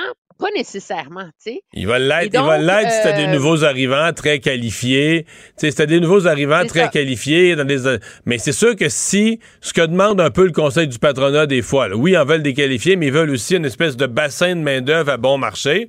Ça, euh, ça augmente pas le PIB par habitant. là. La, la- la main-d'œuvre à bon marché qui vient pour travailler au salaire minimum, euh, combler des emplois que plus personne veut faire au pays si tu penses richesse individuelle, si tu penses PIB par habitant, ben peut-être tu mieux d'automatiser certains emplois ou c'est pas euh, ça dépend vraiment comment tu le regardes. Oui, c'est sûr. Mais ce qui est intéressant dans tout ça, c'est qu'on va avoir le portrait plus complet parce que le journal va rendre public toutes les données, mais ça va permettre, je pense, de mettre la table très clairement aux enjeux puis aux écueils qui s'en viennent avec, euh, je dirais pas le mot réforme, là, mais les ajustements que Mme euh, Christine Fréchette, la Mhm. ministre de l'Immigration, va apporter euh, dans les prochaines semaines, c'est imminent, quant aux règles pour l'accueil des immigrants, parce qu'elle, elle, elle hérite un peu... euh, c'est une autre ministre qui hérite des pots cassés de son prédécesseur, tu sais. Euh, faut se rappeler, quand la CAQ est arrivée au pouvoir, Simon Jolin Barrette est rentré là-dedans comme un chien dans un jus de king, il a changé tous les programmes, euh, toutes les voies rapides vers les certificats de sélection. Tu te rappelleras, il y a eu toute une levée de boucliers sur les, métiers qui étaient choisis, pas choisis. Et après ça, ben, il est parti, puis c'est Mme Giraud qui est devenue ministre de l'Immigration. Elle a été malade. M. Boulay faisait ça à temps partiel. Fait c'est comme si c'est un, c'est un dossier hyper important pour le gouvernement, mais qui a peut-être manqué d'amour politique un peu, là, je pense, dans les dernières, dans, les deux dernières années, depuis le début de la pandémie. Fait que Mme Fréchette, elle a un gros ménage à faire là-dedans. Puis c'est pas évident parce qu'elle le fait dans le contexte, la comparaison avec le Canada anglais, de tout le débat sur la perte du poids politique du Québec. Et à partir du moment où tu mets le doigt dans l'engrenage des critères de la francisation de tout ça, ben là, les questions vont se poser sur si euh, le gouvernement n'a pas raté sa cible dans sa loi 96 sur la langue française. Là, parce que c'est ce qu'on entend du discours de M. Legault, là, c'est de dire ça prend plus d'étudiants étrangers francophones. OK, tu vas y arriver comment? Là? Tu vas mettre des limites aux universités anglophones. euh, tu vas donner des centaines de millions à, à l'UCAM pour redorer son blason. euh, donc, il y a beaucoup de détails là, qui s'en viennent pour le, le gouvernement. euh, puis un, des écueils là, sur, son, euh, sur sa fin euh, de session à Québec avec ça. Parlons de Manon Massé qui a confirmé ce matin qu'elle ne se porte plus candidate pour redevenir au congrès de l'automne porte-parole pour un autre quatre ans, le co-porte-parole de Québec solidaire, donc va rester députée, parle même peut-être de se représenter comme euh, député de Sainte-Marie-Saint-Jacques, remarque c'est loin, c'est dans trois ans et demi, mais euh, donc quitte comme co-porte-parole. Euh, ben, avant, de parler de succession, parlons de Manon Massé, c'est quand même, euh, euh, c'est tout un bout de chemin qu'elle a fait pour le parti. Oui, ben pour le parti puis pour les femmes en général, je pense. Euh, parce qu'on s'entend, Manon Massé est dans la, la marginalité. Hein? Euh, elle a essuyé tellement de moqueries, de critiques euh, à cause de ses cheveux, de sa moustache. Elle ne cadrait pas dans le même dans le look d'une travailleuse sociale de terrain, là, tu sais. Elle- elle- elle- mais elle a réussi à gagner le respect, à tailler sa place, à obtenir pour QS objectivement leur meilleur score là, aux Ben oui. élections de, Absolument. de, 2000, euh, de 2018. Elle l'a fait avec grâce, sans jamais euh, changer qui elle était. Je pense qu'elle a, elle a, sauvegardé son, son authenticité, ce qui est vraiment pas évident dans la sphère euh, publique. C'est sûr que, tu toutes les femmes euh, qui ont des vies professionnelles et tout ça sont pas euh, aussi euh, militantes ou pas une apparence aussi marginale, mais je pense qu'elle est devenue un modèle en disant, tu as le droit de rester toi-même, tu as le droit d'être différente, tu as le droit de pas cadrer dans le moule euh, du monde dans lequel tu évolues. Puis en, restant toi-même par la force de tes convictions, de ton travail, de ton talent, tu peux, euh, tu peux réussir. Et c'est ça pourquoi je pense qu'il y a un côté de son engagement politique à Manon Massé qui en fait une figure publique qui a rayonné très largement, bien au-delà des cercles de Québec solidaire. là. Ouais. Bon. Une fois ça dit, euh, en politique, quand on part, une fois- en politique, quand on part, euh, on parle vite du successeur parce que c'est comme un- une croisée des chemins. euh, qui est l'après Manon Massé? Est-ce qu'on cherche dans le caucus? Est-ce qu'on va à l'extérieur? Est-ce qu'on va à Rouen-Noranda-Témiscamingue? Est-ce qu'on va à Sherbrooke? Est-ce qu'on reste montréalais? Est-ce qu'on va dans les communautés culturelles? Tu sais, il y, a- il y a toutes sortes de représentations possibles. Euh, Qu'est-ce qu'est-ce que t'en penses? Mais je pense que c'est pas euh, c'est pas évident. Les gens, euh, les commentateurs comme nous, on serait tentés de dire qu'il faut euh, poursuivre la professionnalisation de Québec solidaire, euh, qu'ils soient moins radicaux, moins marginaux, pour pouvoir étendre leur appui au sein de l'électorat, etc. Mais c'était un peu une première étape de ça que représentait le leadership puis l'arrivée de Gabriel Nadeau-Dubois. Puis, ça n'a pas nécessairement, euh, je pense pas que ça a donné les résultats euh, escomptés. Là. Donc, le défi de Québec solidaire transcende la personnalité de son chef. Euh, et le risque, cependant, c'est que comme c'est vraiment un parti de militants, c'est pas la CAQ là, où tout le monde s'en va là, puis on applaudit, puis on est content pendant le congrès. C'est des gens qui ont un engagement politique pour changer le monde et QS est leur véhicule pour y arriver. Donc, il y a des franges hyper variées là-dedans. Le risque et le défi pour le parti, c'est quelle frange qui va réussir à, à gagner et à bien jouer s'ajoute. Et là, il y a, il y a un risque de, de friction, je pense, et de, de passage difficile parce que, bon, c'est une chose, je pense pas que Gabriel Nadeau-Dubois va être trop incommodé, là, alors que lui sollicite un nouveau mandat, mais est-ce que finalement c'est la frange ultra-gauchiste, radicale, militante euh, qui va réussir soit à s'imposer ou davantage à venir perturber hein, euh, cette course-là? Mais est-ce qu'il y aura Euh, une course d'abord? Est-ce qu'une personne fera une espèce d'unanimité? Parce que dans le passé, à Québec solidaire, il n'y a pas toujours eu des courses. À un moment donné, là, il y a des personnages qui, qui est Françoise David ou autre, des personnages qui ralliaient spontanément. Est-ce qu'on aura ça cette fois-ci? C'est pas impossible. Euh, Est-ce qu'on aura une course? Est-ce qu'on aura peut-être même une course enlevante là, entre deux personnalités connues du parti? Il y a plusieurs possibilités. Oui, oui, c'est sûr. Est-ce que ce sera euh, Émilie Lessard-Terrien contre Ruba Gazal ou contre euh, euh, sa collègue à, à- Sherbrooke? Est-ce que ça va être une course de députés ou ça va être député qui est un peu comme l'establishment du parti contre une militante ou une organisatrice très, très forte? Ce qui est certain, c'est que ça va être déterminant pour la suite des choses dans ce parti-là. Tu me diras qu'une course à la direction, c'est toujours déterminant, j'en suis, mais c'est, c'est un parti qui est tellement une, une bibite particulière, là, tu sais, qui n'opère pas selon les schèmes habituels des partis pol- politiques, que ça peut vraiment être euh, une, une force euh, dérangeante ou amener un brin d'air frais qui va réussir à adoucir, je pense, les coins euh, de Gabriel Nadeau-Dubois, qui est un qui est un, politicien d'un immense talent, un orateur exceptionnel, mais qui objectivement, dans les, dans, au sein de l'électorat, moi je pense, continue à susciter euh, une certaine méfiance. Là. Mais ça va être euh, certainement à surveiller. On aura la réponse à l'automne, mais souvent, euh, quand quelqu'un veut un poste comme ça, euh, faut que tu partes tôt, là, faut que tu t'annonces tôt. faut- Oui, oui, oui. Fait que c'est pas exclu que d'ici euh, quelques jours, on ait déjà des gens, là, tu sais, qui, qui, qui, qui lèvent la main et puis qui se montrent, euh, qui se montrent intéressés parce que si tu pars tôt puis que tout de suite tu te fais promettre des gens, oui, je t'appuie, je t'appuie, tu te fais garantir des appuis, ça te, ça te donne une Ben, mobilisation. C'est ce qu'avait fait Dominique Anglade au Parti libéral. Ben, hein? c'est ça, ça te donne une mobilisation de départ qui fait que tu prends de l'avance, puis des fois, tu n'es plus euh, rattrapable. Emmanuel, merci, à demain. Très bien. au revoir.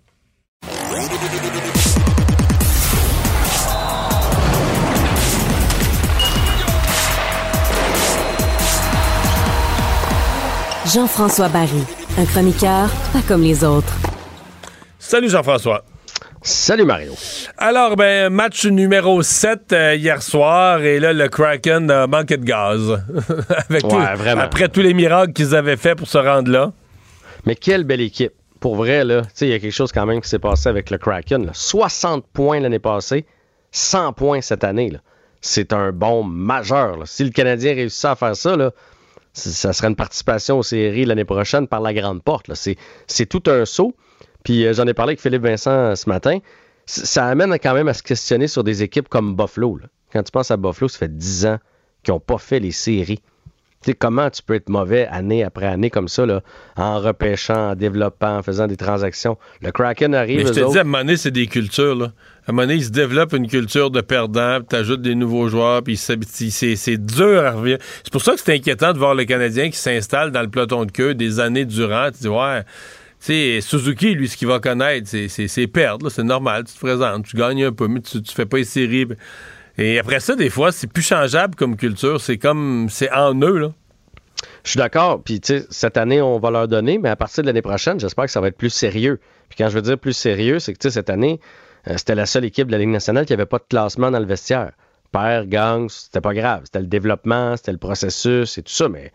Là, à partir de l'année prochaine, on ajoute un peu de compétition là-dedans. là. Jamais je, jamais je croirais qu'on essaye de, de mettre des victoires puis de s'approcher d'une place, euh, d'une place en série. En tout cas, bravo, chapeau au Kraken. Mais hier, euh, de, Peter DeBoer l'a dit, euh, ça a été le meilleur match des Stars depuis le début des séries. Ouais, parce qu'ils ont failli blanchir. Là. Dire, ils ont compté, finalement, on compté un but à 17 17 secondes. secondes. de la fin, c'est ça, mais ils ont vraiment failli. Moi, je pensais que c'était fait, qu'il allait carrément le Kraken se faire blanchir. Alors qu'ils ont marqué beaucoup de buts dans certains matchs, mais là, hier soir, puis ils n'ont pas eu tant de chance que ça. Là. Non, non, c'était fermé. là.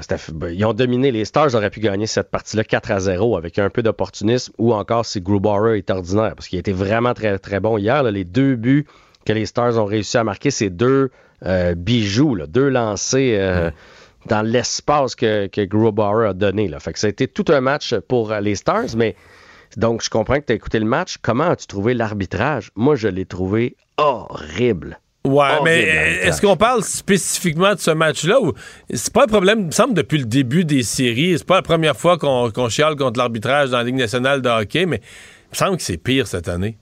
Ah, c'est probablement, on trouve ça pire parce qu'en saison, maintenant, on est, on est très sévère. En saison, tout est appliqué euh, à la lettre. Euh, première ronde de série, c'était encore pas si mal. Hier, euh, je, je l'ai mis sur Twitter, c'était du rugby, là. Hier, c'était pas tant le jeu physique, le, jeu robuste, c'était l'accrochage, euh, l'interférence, ça avait pas de bon sens. Il y a plusieurs fois, il y a des joueurs qui sont rentrés le long de la clôture, euh, arrivent devant ton défenseur, donc tu drops ça dans le fond de la zone, puis là, logiquement, il n'y a plus le droit de te retenir parce que tu n'as plus la rondelle. Et là, il le retenait quand même, puis pas, pas juste un petit peu d'interférence, là. Hey, beaucoup d'interférence. À un moment donné, c'était Dadonov, je sais pas si tu te souviens de cette séquence-là en première période, il touchait pas à terre. Il pédalait encore pour essayer de se rendre. À un moment donné, il retouchait à terre deux, trois pas de côté. Le défenseur l'avait à bout de bras, l'empêchait de passer. Je veux dire, là, c'est vraiment de l'anti-hockey. Euh, deux mains sur le bâton de l'adversaire pour les empêcher de prendre des retours, des choses comme ça. Tu sais, à, à pas vouloir s'impliquer dans le match, ben, il change toute la nature de la game. Puis après ça, on se demande pourquoi on n'a pas de joueurs vedettes dans le carré d'as, puis pourquoi les, les McDavid ou euh, les Matthews, etc., ren- réussissent pas à se rendre. C'est parce que c'est parce que c'est une, une autre saison. Ça. Hier, là, ça avait juste pas de bon sens. Puis, si je me trompe pas, ils ont donné deux pénalités pour partir la game. là. On dirait question de faire. euh, euh, on vous a à l'œil. Après ça, ils ont tout laissé Ouais. passer. C'est en plein ça. À 7 minutes 18 puis à 15 minutes 21, il y a eu deux pénalités, une de chaque côté. Après ça, on a laissé jouer.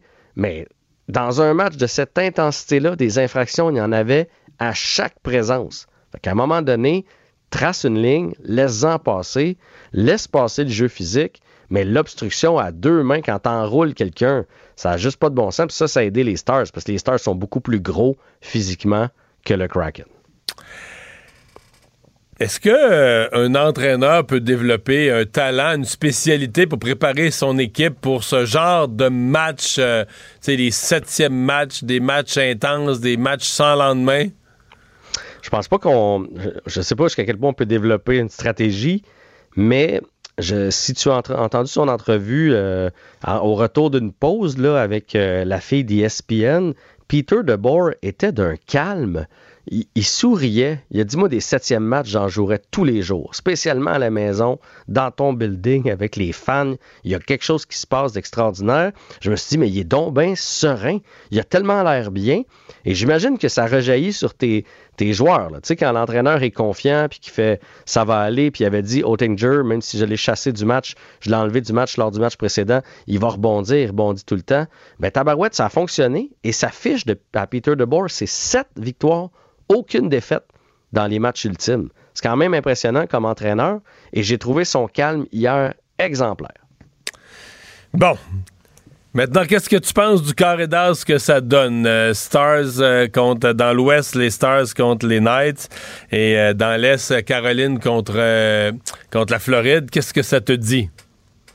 Moi, là, j'ai 46 ans. Je peux pas remonter jusqu'à les années 60. Mais à mon avis, là, dans les 20 dernières années, c'est le pire carré d'as qu'on a eu. D'habitude, tu as le champion en titre. Tu sais, mettons, tu fais bon, eux autres, ils s'en viennent de l'autre bord. Tu sais, euh, as le champion de la saison. Tu as une vedette. Les dernières années, on avait toujours un Crosby, un Ovechkin, euh, un McDavid, quelque chose comme ça.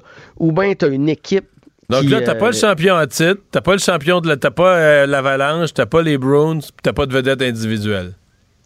T'as rien de ça. Pour vrai, t'as rien de ça. La majorité des équipes qui ben, sont là quatre équipes, T'as quatre équipes américaines, c'est ça que Batman veut. Ouais. Ouais, j'ai hâte de voir les codes d'écoute de ça. Là. Je vais dire de quoi c'est pas des marchés de hockey trop trop. Puis d'après moi, au Canada particulièrement, ça va être faible les, les codes d'écoute.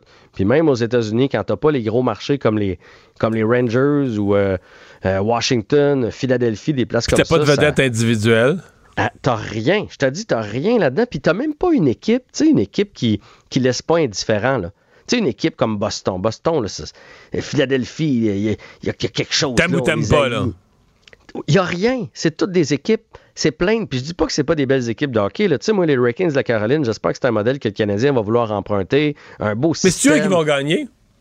Euh, je, pense que les Hurricanes sont favoris présentement, puis je les mettrai en finale contre les Stars de Dallas. C'est les deux équipes les mieux bâties, à mon avis. Mais là, Toravainen a recommencé à patiner, donc si lui revient avec les Hurricanes, je, pense que c'est la meilleure équipe. Et ça, ça voudrait dire que KK, KK marquerait son nom sur le précieux trophée. Mine de rien. Ça va nous faire un petit quelque chose pareil. Hein? Ouais. content pour lui. Ouais. Mais, mais quand même. Puis le dernier point qu'il n'y a pas, là, c'est s'il n'y a pas une histoire. Tu sais, les Panthers, c'est ce qui se rapproche le plus d'une espèce d'histoire. Ouais, parce que tu faisais pas les séries. Eux autres, à Noël, ils faisaient pas les séries, là. Hein? Ouais. Ben oui, souviens-toi. On, disait même que les Canadiens allaient avoir un excellent choix au repêchage de plus à cause d'eux, là on aurait une boule de plus dans le boulier grâce à eux autres. Finalement, ils font les séries, finalement, se retrouvent dans le carré d'as. Donc, le Canadien, finalement, va repêcher 28, 29, 30 ou 31, quelque chose comme ça. Fait que ça, c'est, ça, c'est pas une bonne nouvelle. Mais, mais tu sais, une équipe, mettons, si le Kraken s'était rendu, tu fais, OK, une équipe Cendrillon, une histoire. Là, ça va être une Coupe Stanley terne qui passera pas à l'histoire. Dans 10 ans, on va dire, en 2023, c'était qui déjà? me souviens pas. Il n'y a rien qui va marquer, à mon avis. Il n'y a pas une histoire à la Raymond Bourque avec l'avalanche du Colorado. Voilà. quelque chose comme ça. On va la surveiller quand même. Hey, ben salut! À demain. Salut. Pendant que votre attention est centrée sur vos urgences du matin, vos réunions d'affaires du midi, votre retour à la maison ou votre emploi du soir, celle de Desjardins Entreprises est centrée sur plus de 400 000 entreprises à toute heure du jour. Grâce à notre connaissance des secteurs d'activité et à notre accompagnement spécialisé, nous aidons les entrepreneurs à relever chaque défi pour qu'ils puissent rester centrés sur ce qui compte, le développement de leur entreprise. Parce qu'en immobilier, pour être à son affaire, suivez les conseils de nos experts. Via Capital, les courtiers immobiliers qu'on aime référer. Bonne écoute. Pour savoir ce qu'il y a à comprendre, Mario Dumont. Cube Radio. Une autre vision de l'actualité. Cube Radio. Cube Radio. En direct à LCN. Mario et Emmanuel sont avec nous euh, aujourd'hui. Alors, on va commencer avec ce sondage euh, léger du Journal de Montréal sur l'immigration. Euh, notre réalisateur va nous montrer le, le tableau à nouveau. Donc, pour les gens interrogés, Emmanuel, avant toute chose, en matière d'immigration, la priorité, c'est de protéger le français. Tu es étonné? Ben, euh, je suis étonnée que ce ne soit que 39 je dirais, Euh, dans la mesure où M. Legault en a quand même fait comme l'enjeu numéro un, là, la louisianisation du Québec, la survie de notre nation. C'était comme si euh, tu sais, c'était le, le, le péril à l'identité québécoise venait avec une immigration qui n'était pas francophone. Et donc, moi, je suis, euh, je suis, je suis, je je pensais que ça serait plus haut que ça, pour être sérieux. Mais ce qui est révélateur, bien davantage dans ce chiffre-là, c'est justement euh, la grande diversité entre les opinions des gens dépendant de l'âge qu'ils Mhm. ont. Et C'est vraiment cette idée de la défense de la nation québécoise, la sauvegarde de la langue. C'est un enjeu qui trouve beaucoup plus d'écho chez les électeurs plus vieux que finalement chez les jeunes qui, pourquoi? Parce qu'ils ont été élevés dans, une autre, dans un autre monde que autre nous, univers. Sophie, là, euh, connectés aux quatre coins de la planète. C'est une vision beaucoup plus cosmopolite, je pense, de, la, de sa propre identité, de la société. Et donc, est-ce que ça, ça pose un, un problème euh, sociologique, tu sais, pour comment, à long terme, le Québec va être capable de prendre des mesures pour protéger le français et juguler ces, genres- ces enjeux d'immigration? C'est intéressant. Oui, cette, cette différence-là de, de- de perception du danger là, chez la, la- la jeune clientèle, euh, Mario, ça nous étonne pas, hein, d'une certaine façon, mais en même temps, effectivement, ça pose la question est-ce qu'on est qu'on doit s'en inquiéter ou ils sont un peu plus que nous euh, en phase avec la modernité et ce qui, ce qui doit se passer? Ben, ça dépend. Est-ce qu'on voit la modernité? Est-ce que la modernité, c'est que tout le monde finisse par parler anglais ici et ailleurs? Euh, moi, je suis pas certain de ça, mais ça. en fait, moi, je m'interroge. euh, euh, c'est peut-être aussi une conscience qu'on développe avec l'âge. Tu sais, on est jeune, on écoute la musique en anglais, des films en anglais, puis bof. Et en vieillissant, qu'on prend compte un peu plus en compte le caractère euh, précieux de, de ce qui a été développé, puis depuis des générations, depuis des siècles ici. Puis ça parle français au Québec. Puis, en tout cas, moi, personnellement, là, tu sais, euh, en vieillissant, c'est quelque chose que, auquel je suis plus attaché, plus sensible. Alors, euh, il y a peut-être un peu de ça aussi. C'est peut-être le genre de choses dont on, on découvre le caractère, euh, le caractère précieux, le caractère unique euh, au fur et à mesure qu'on qu'on avance en âge. Peut-être aussi que les jeunes, on ne sait pas de quoi l'avenir est fait. Peut-être que les jeunes s'en foutent du français, puis qu'ils vont, euh, à un certain point, ils vont vouloir en accélérer la disparition en disant c'est juste un encombrement, si on vivait tous en anglais, ça irait mieux. Mais je suis pas, je suis pas certain de ça. Je je suis pas certain de ça, moi. Ouais. Il y a l'aspect, c'est cool, hein, de se texter en anglais puis de se partager euh, les choses en anglais chez les jeunes. C'est très cool. Oui, c'est cool, mais euh, on n'est même plus dans l'anglais. là. Moi, quand je regarde les textos que je reçois, là, c'est des abréviations de consonnes qui me Ouais. forcent à déchiffrer dans un langage qui est vraiment pas un que je connais ni que je maîtrise. Oui, c'est une autre langue.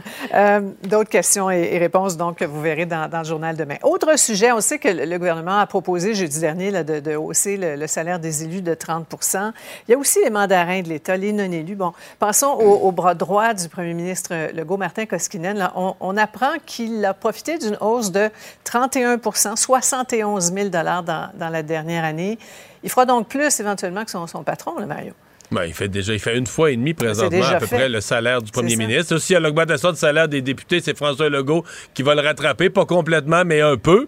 Euh, ça Ouais. m'étonne. Moi, 30 en fait, 000 je de trou- différence? Ouais, mais moi je trouve ça euh, quand même étonnant là, du point de vue de des négociations dans le secteur public parce qu'il semble y avoir eu une augmentation une, après la dernière élection, une vague générée- générale d'augmentation des salaires, euh, des directeurs de cabinet de ministres qui gagnent plus que leur, que leur ministre, l'augmentation de salaire du directeur de cabinet du premier ministre. Euh, je comme euh, j'ai comme l'impression que ça va quand on va négocier là, en face des euh, des, des syndicats du secteur public. D'abord, je pense pas que ça plaît au grand public, un. Je pense pas que ce soit bon politiquement, mais je pense surtout que ça va amener, ça va compliquer la négociation avec les employés de l'État qui vont dire, OK, entre vous autres, les employés de cabinet, puis tout le monde, vous payez les grosses augmentations, puis à nous autres, vous offrez 9 là. Ouais. Emmanuel, l'attaché de presse de, M. Legault répond que la, rémunération du chef de cabinet a été établie en fonction de celle des, hauts fonctionnaires de l'État. Bien, c'est la, recette qui est utilisée à peu près partout à- à Ottawa, dans les autres C'est qu'on trouve les responsabilités équivalentes, puis on l'arrime finalement à un niveau dans la fonction publique. Le problème, c'est que ces directeurs de cabinet-là ont sauté de niveau d'une élection à l'autre. C'est toujours difficile, c'est toujours litigieux. Moi, je ne m'insurge pas de voir le salaire du directeur de cabinet de M. Euh, Legault. Euh, je pense que c'est euh, probablement un des hommes qui a le plus de responsabilités politiques au Québec. Et donc, il est payé à Le problème, cependant, c'est cette idée de manque de transparence qui est perpétuelle. Peut-être que le Québec devrait faire... euh, en, en Ontario, il y a un truc qui s'appelle le Sunshine List, la liste des rayons de soleil, où le salaire de tous les employés du secteur public qui gagnent plus de 100 000 est publié. Puis avec la longue, ben, ça fait, ça modifie un peu la nature du débat autour, euh, autour de ces salaires-là. Des sur Rayon de Soleil. On prend des notes. Euh, dernier mot sur Manon Massé qui va quitter son, son rôle de porte-parole. M. Nadeau-Dubois qui perd sa, sa moitié politique. On va écouter un extrait de son point de presse. été votre première candidate. Vous avez pris une femme qui rentrait pas pantoute dans le moule et vous l'avez mise sur une pancarte, bon, avec la moustache puis tout le kit. Vous avez vu quelque chose en moi que j'ignorais. Vous avez vu une leader assumée. C'est fascinant de penser que cette femme de la marge a sorti son parti de la marge, Emmanuel. Absolument. Puis moi, je trouve que ça illustre que Manon Massé est devenu un modèle qui transcende les cercles gauche de Québec solidaire, justement parce qu'elle a montré qu'une femme dans la marge, une femme différente, une femme qui ne cadrait pas, était capable de s'imposer sans trahir son authenticité et qui elle est.